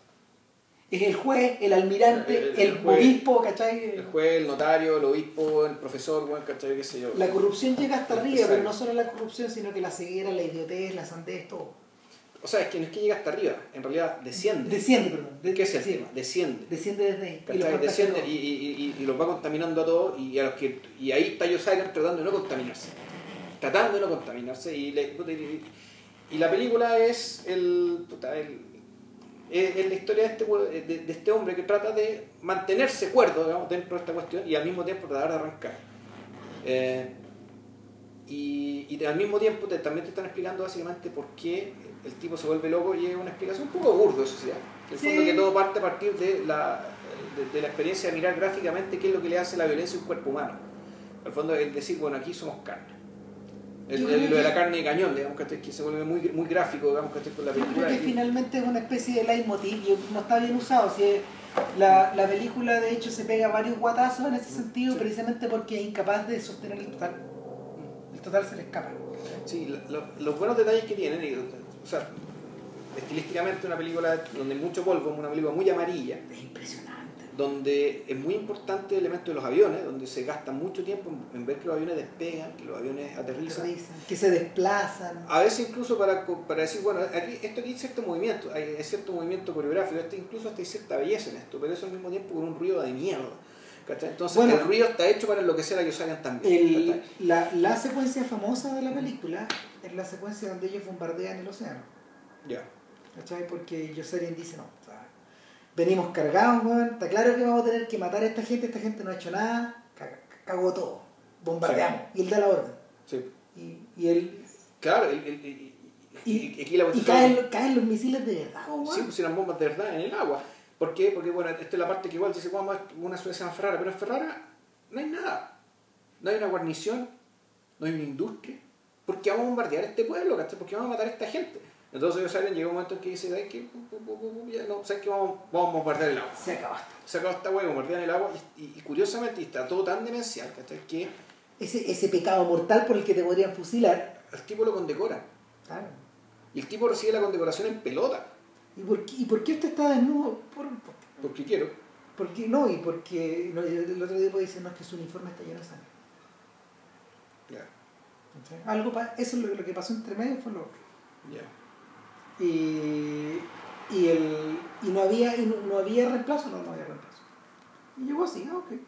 Recígala como pueda, yo sabía. Eh, la, la otra secuencia que me impresionó, me impresiona mucho la película es el comienzo, que es tremendamente desorientador. Y en el fondo es porque los, el sonido de los aviones está tan alto Sí. que esa weá es muy impresionante la manera que maneja el sonido en la película, la manera en que lo edita.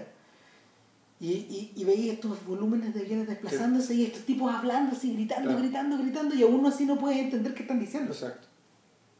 Y, y finalmente es el gritar por el gritar es el gritar hacia el ruido. Claro. Y el ruido es el que te contesta. Claro, el, el ruido, el ruido de la rampa 22. ¿cachai? Además, o sea, el fondo, el, El ruido blanco el, po. el- ese murmullo. es- puta, ¿cómo decirlo? Ya cuando, la, cuando las palabras se convierten en ruido, cuando no significan nada, cuando no puedes obtener ninguna comunicación efectiva, es como es, sería lo mismo bueno, que te tiren bueno, un avión, un motor de avión, ¿cachai? Porque no, El, no hay comunicación posible, ¿cachai? En ese, Ah, sentido, en ese sentido, lo interesante de esto es que al plantear esa idea, Nichols de alguna manera está extendiendo esta idea de, de que si, si bien es un cineasta donde el lenguaje tiene mucha importancia, por lo menos en su primera Claro. etapa, eh, este es el final. Este es el galimatías humano, este es el Finnegan's Wake de la ¿cachai? Cuando en el fondo el murmullo y el, y el, el- el torrente de palabras que va saliendo de la boca de estos gallos o el ruido que van emitiendo los aviones eh, se va confundiendo. El, el Claro, te- ponte tú, y, y- por eso se produce esta escena cuando él va a decirle a la prostituta, a, Polola de Nedley, aunque Nedley murió, ella por alguna razón entiende otra cosa. Y Sí, entiende que lo mató él. sí. ¿Cachai?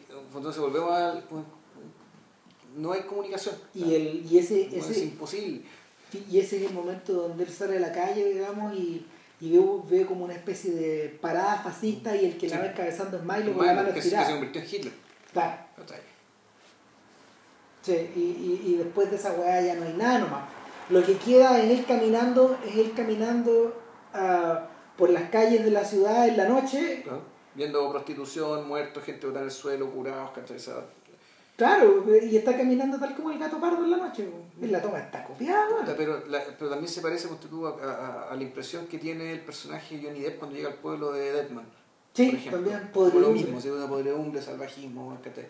Pero, pero aquí lo heavy es que, claro, el tipo de Deadman es un extraño, ¿cachai? Eh, y es un inocente. Es un inocente. Pero, pero al mismo tiempo un extraño. Él llegó a un lugar que estaba así, en cambio, Josiah sabe que esta weá está así porque llegamos nosotros.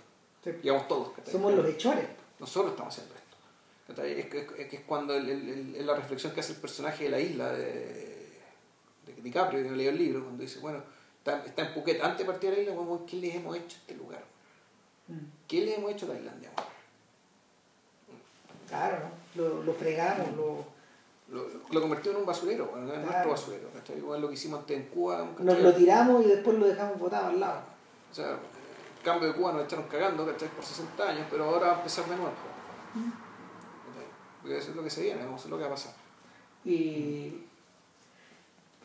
el, volvemos a esta idea, volvemos- como ya vais cerrando, de hecho, volvemos a esta idea del camino del, de la, del callejón sin salida. Es, es interesante todo porque en el fondo, de alguna manera, el propio Nichols se, enca- se encajona.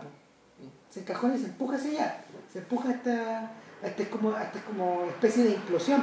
Eh, lo interesante es que Nichols, por generación, era un poco mayor que los Bratz. ¿cachai? El tipo que está más cerca de él es Woody Allen, y temáticamente también, en algún, en algún sentido, eh, y, y Coppola, en términos de edad también. ¿cachai? Son los más viejos. Pero, pero, se de- pero es, es curioso es curioso esta manera en que él se desmarca de eso, justo cuando los Bratz despegan, como en el 75. ¿cachai? Cuando, justo cuando, Scor- cuando las carreras de Scorsese, la de Spielberg y, De Palma. y de Palma todas despegan. La de él, de- la de él de alguna manera se clausura ahí, en, en esa etapa. Y emerge como otra emerge como otra persona, emerge como un, emerge como un tipo que en realidad. A mí me gustaría ver Angels in America, ¿eh? Claro. sobre todo porque hay gente que dice que el nivel de, el nivel de elegancia, de belleza, de brillanteo, de, de, de, de valentía y de arrojo es tremendo. Entonces, nada, pues, a lo mejor es digna de podcast también, pero por pero, lo claro, menos. pero claro, realmente a mí me gustó mucho Charlie Wilson. Sí, por es ejemplo. buena película. ¿cachai? Me gustó harto. Pero claro, no sé si para podcast, pero era tremenda película. Yo realmente le disfruté mucho. Me pareció una gran comedia política y también me pareció una película bien lúcida. Y lo mismo se puede decir de colores primarios. Sí, pues. Película. Esa con guion de Glenn May. Sí, Ahí colaboraron de nuevo. sí, claro que sí. Nada, pues. Este es el más largo. Sí, esto es más largo de la historia. Si, llegaron hasta acá, pucha, nuestra Se pasaron, nuestra conmiseración y una, y, nos vemos, y nos vemos el domingo. Nos vemos el domingo. O, o bueno, el domingo, ¿por qué no grabamos de repente? Eh, porque mira, dado que el miércoles igual es 24, nosotros siempre Eh, 24. vemos, pues, pero... pero- en todo caso, lo que se viene es eh, Gertrude. De Greyer. De Claro, Dreyer. sí. Gran película para ver en familia. Sí, Sí, chao. ya, chao, que estén bien.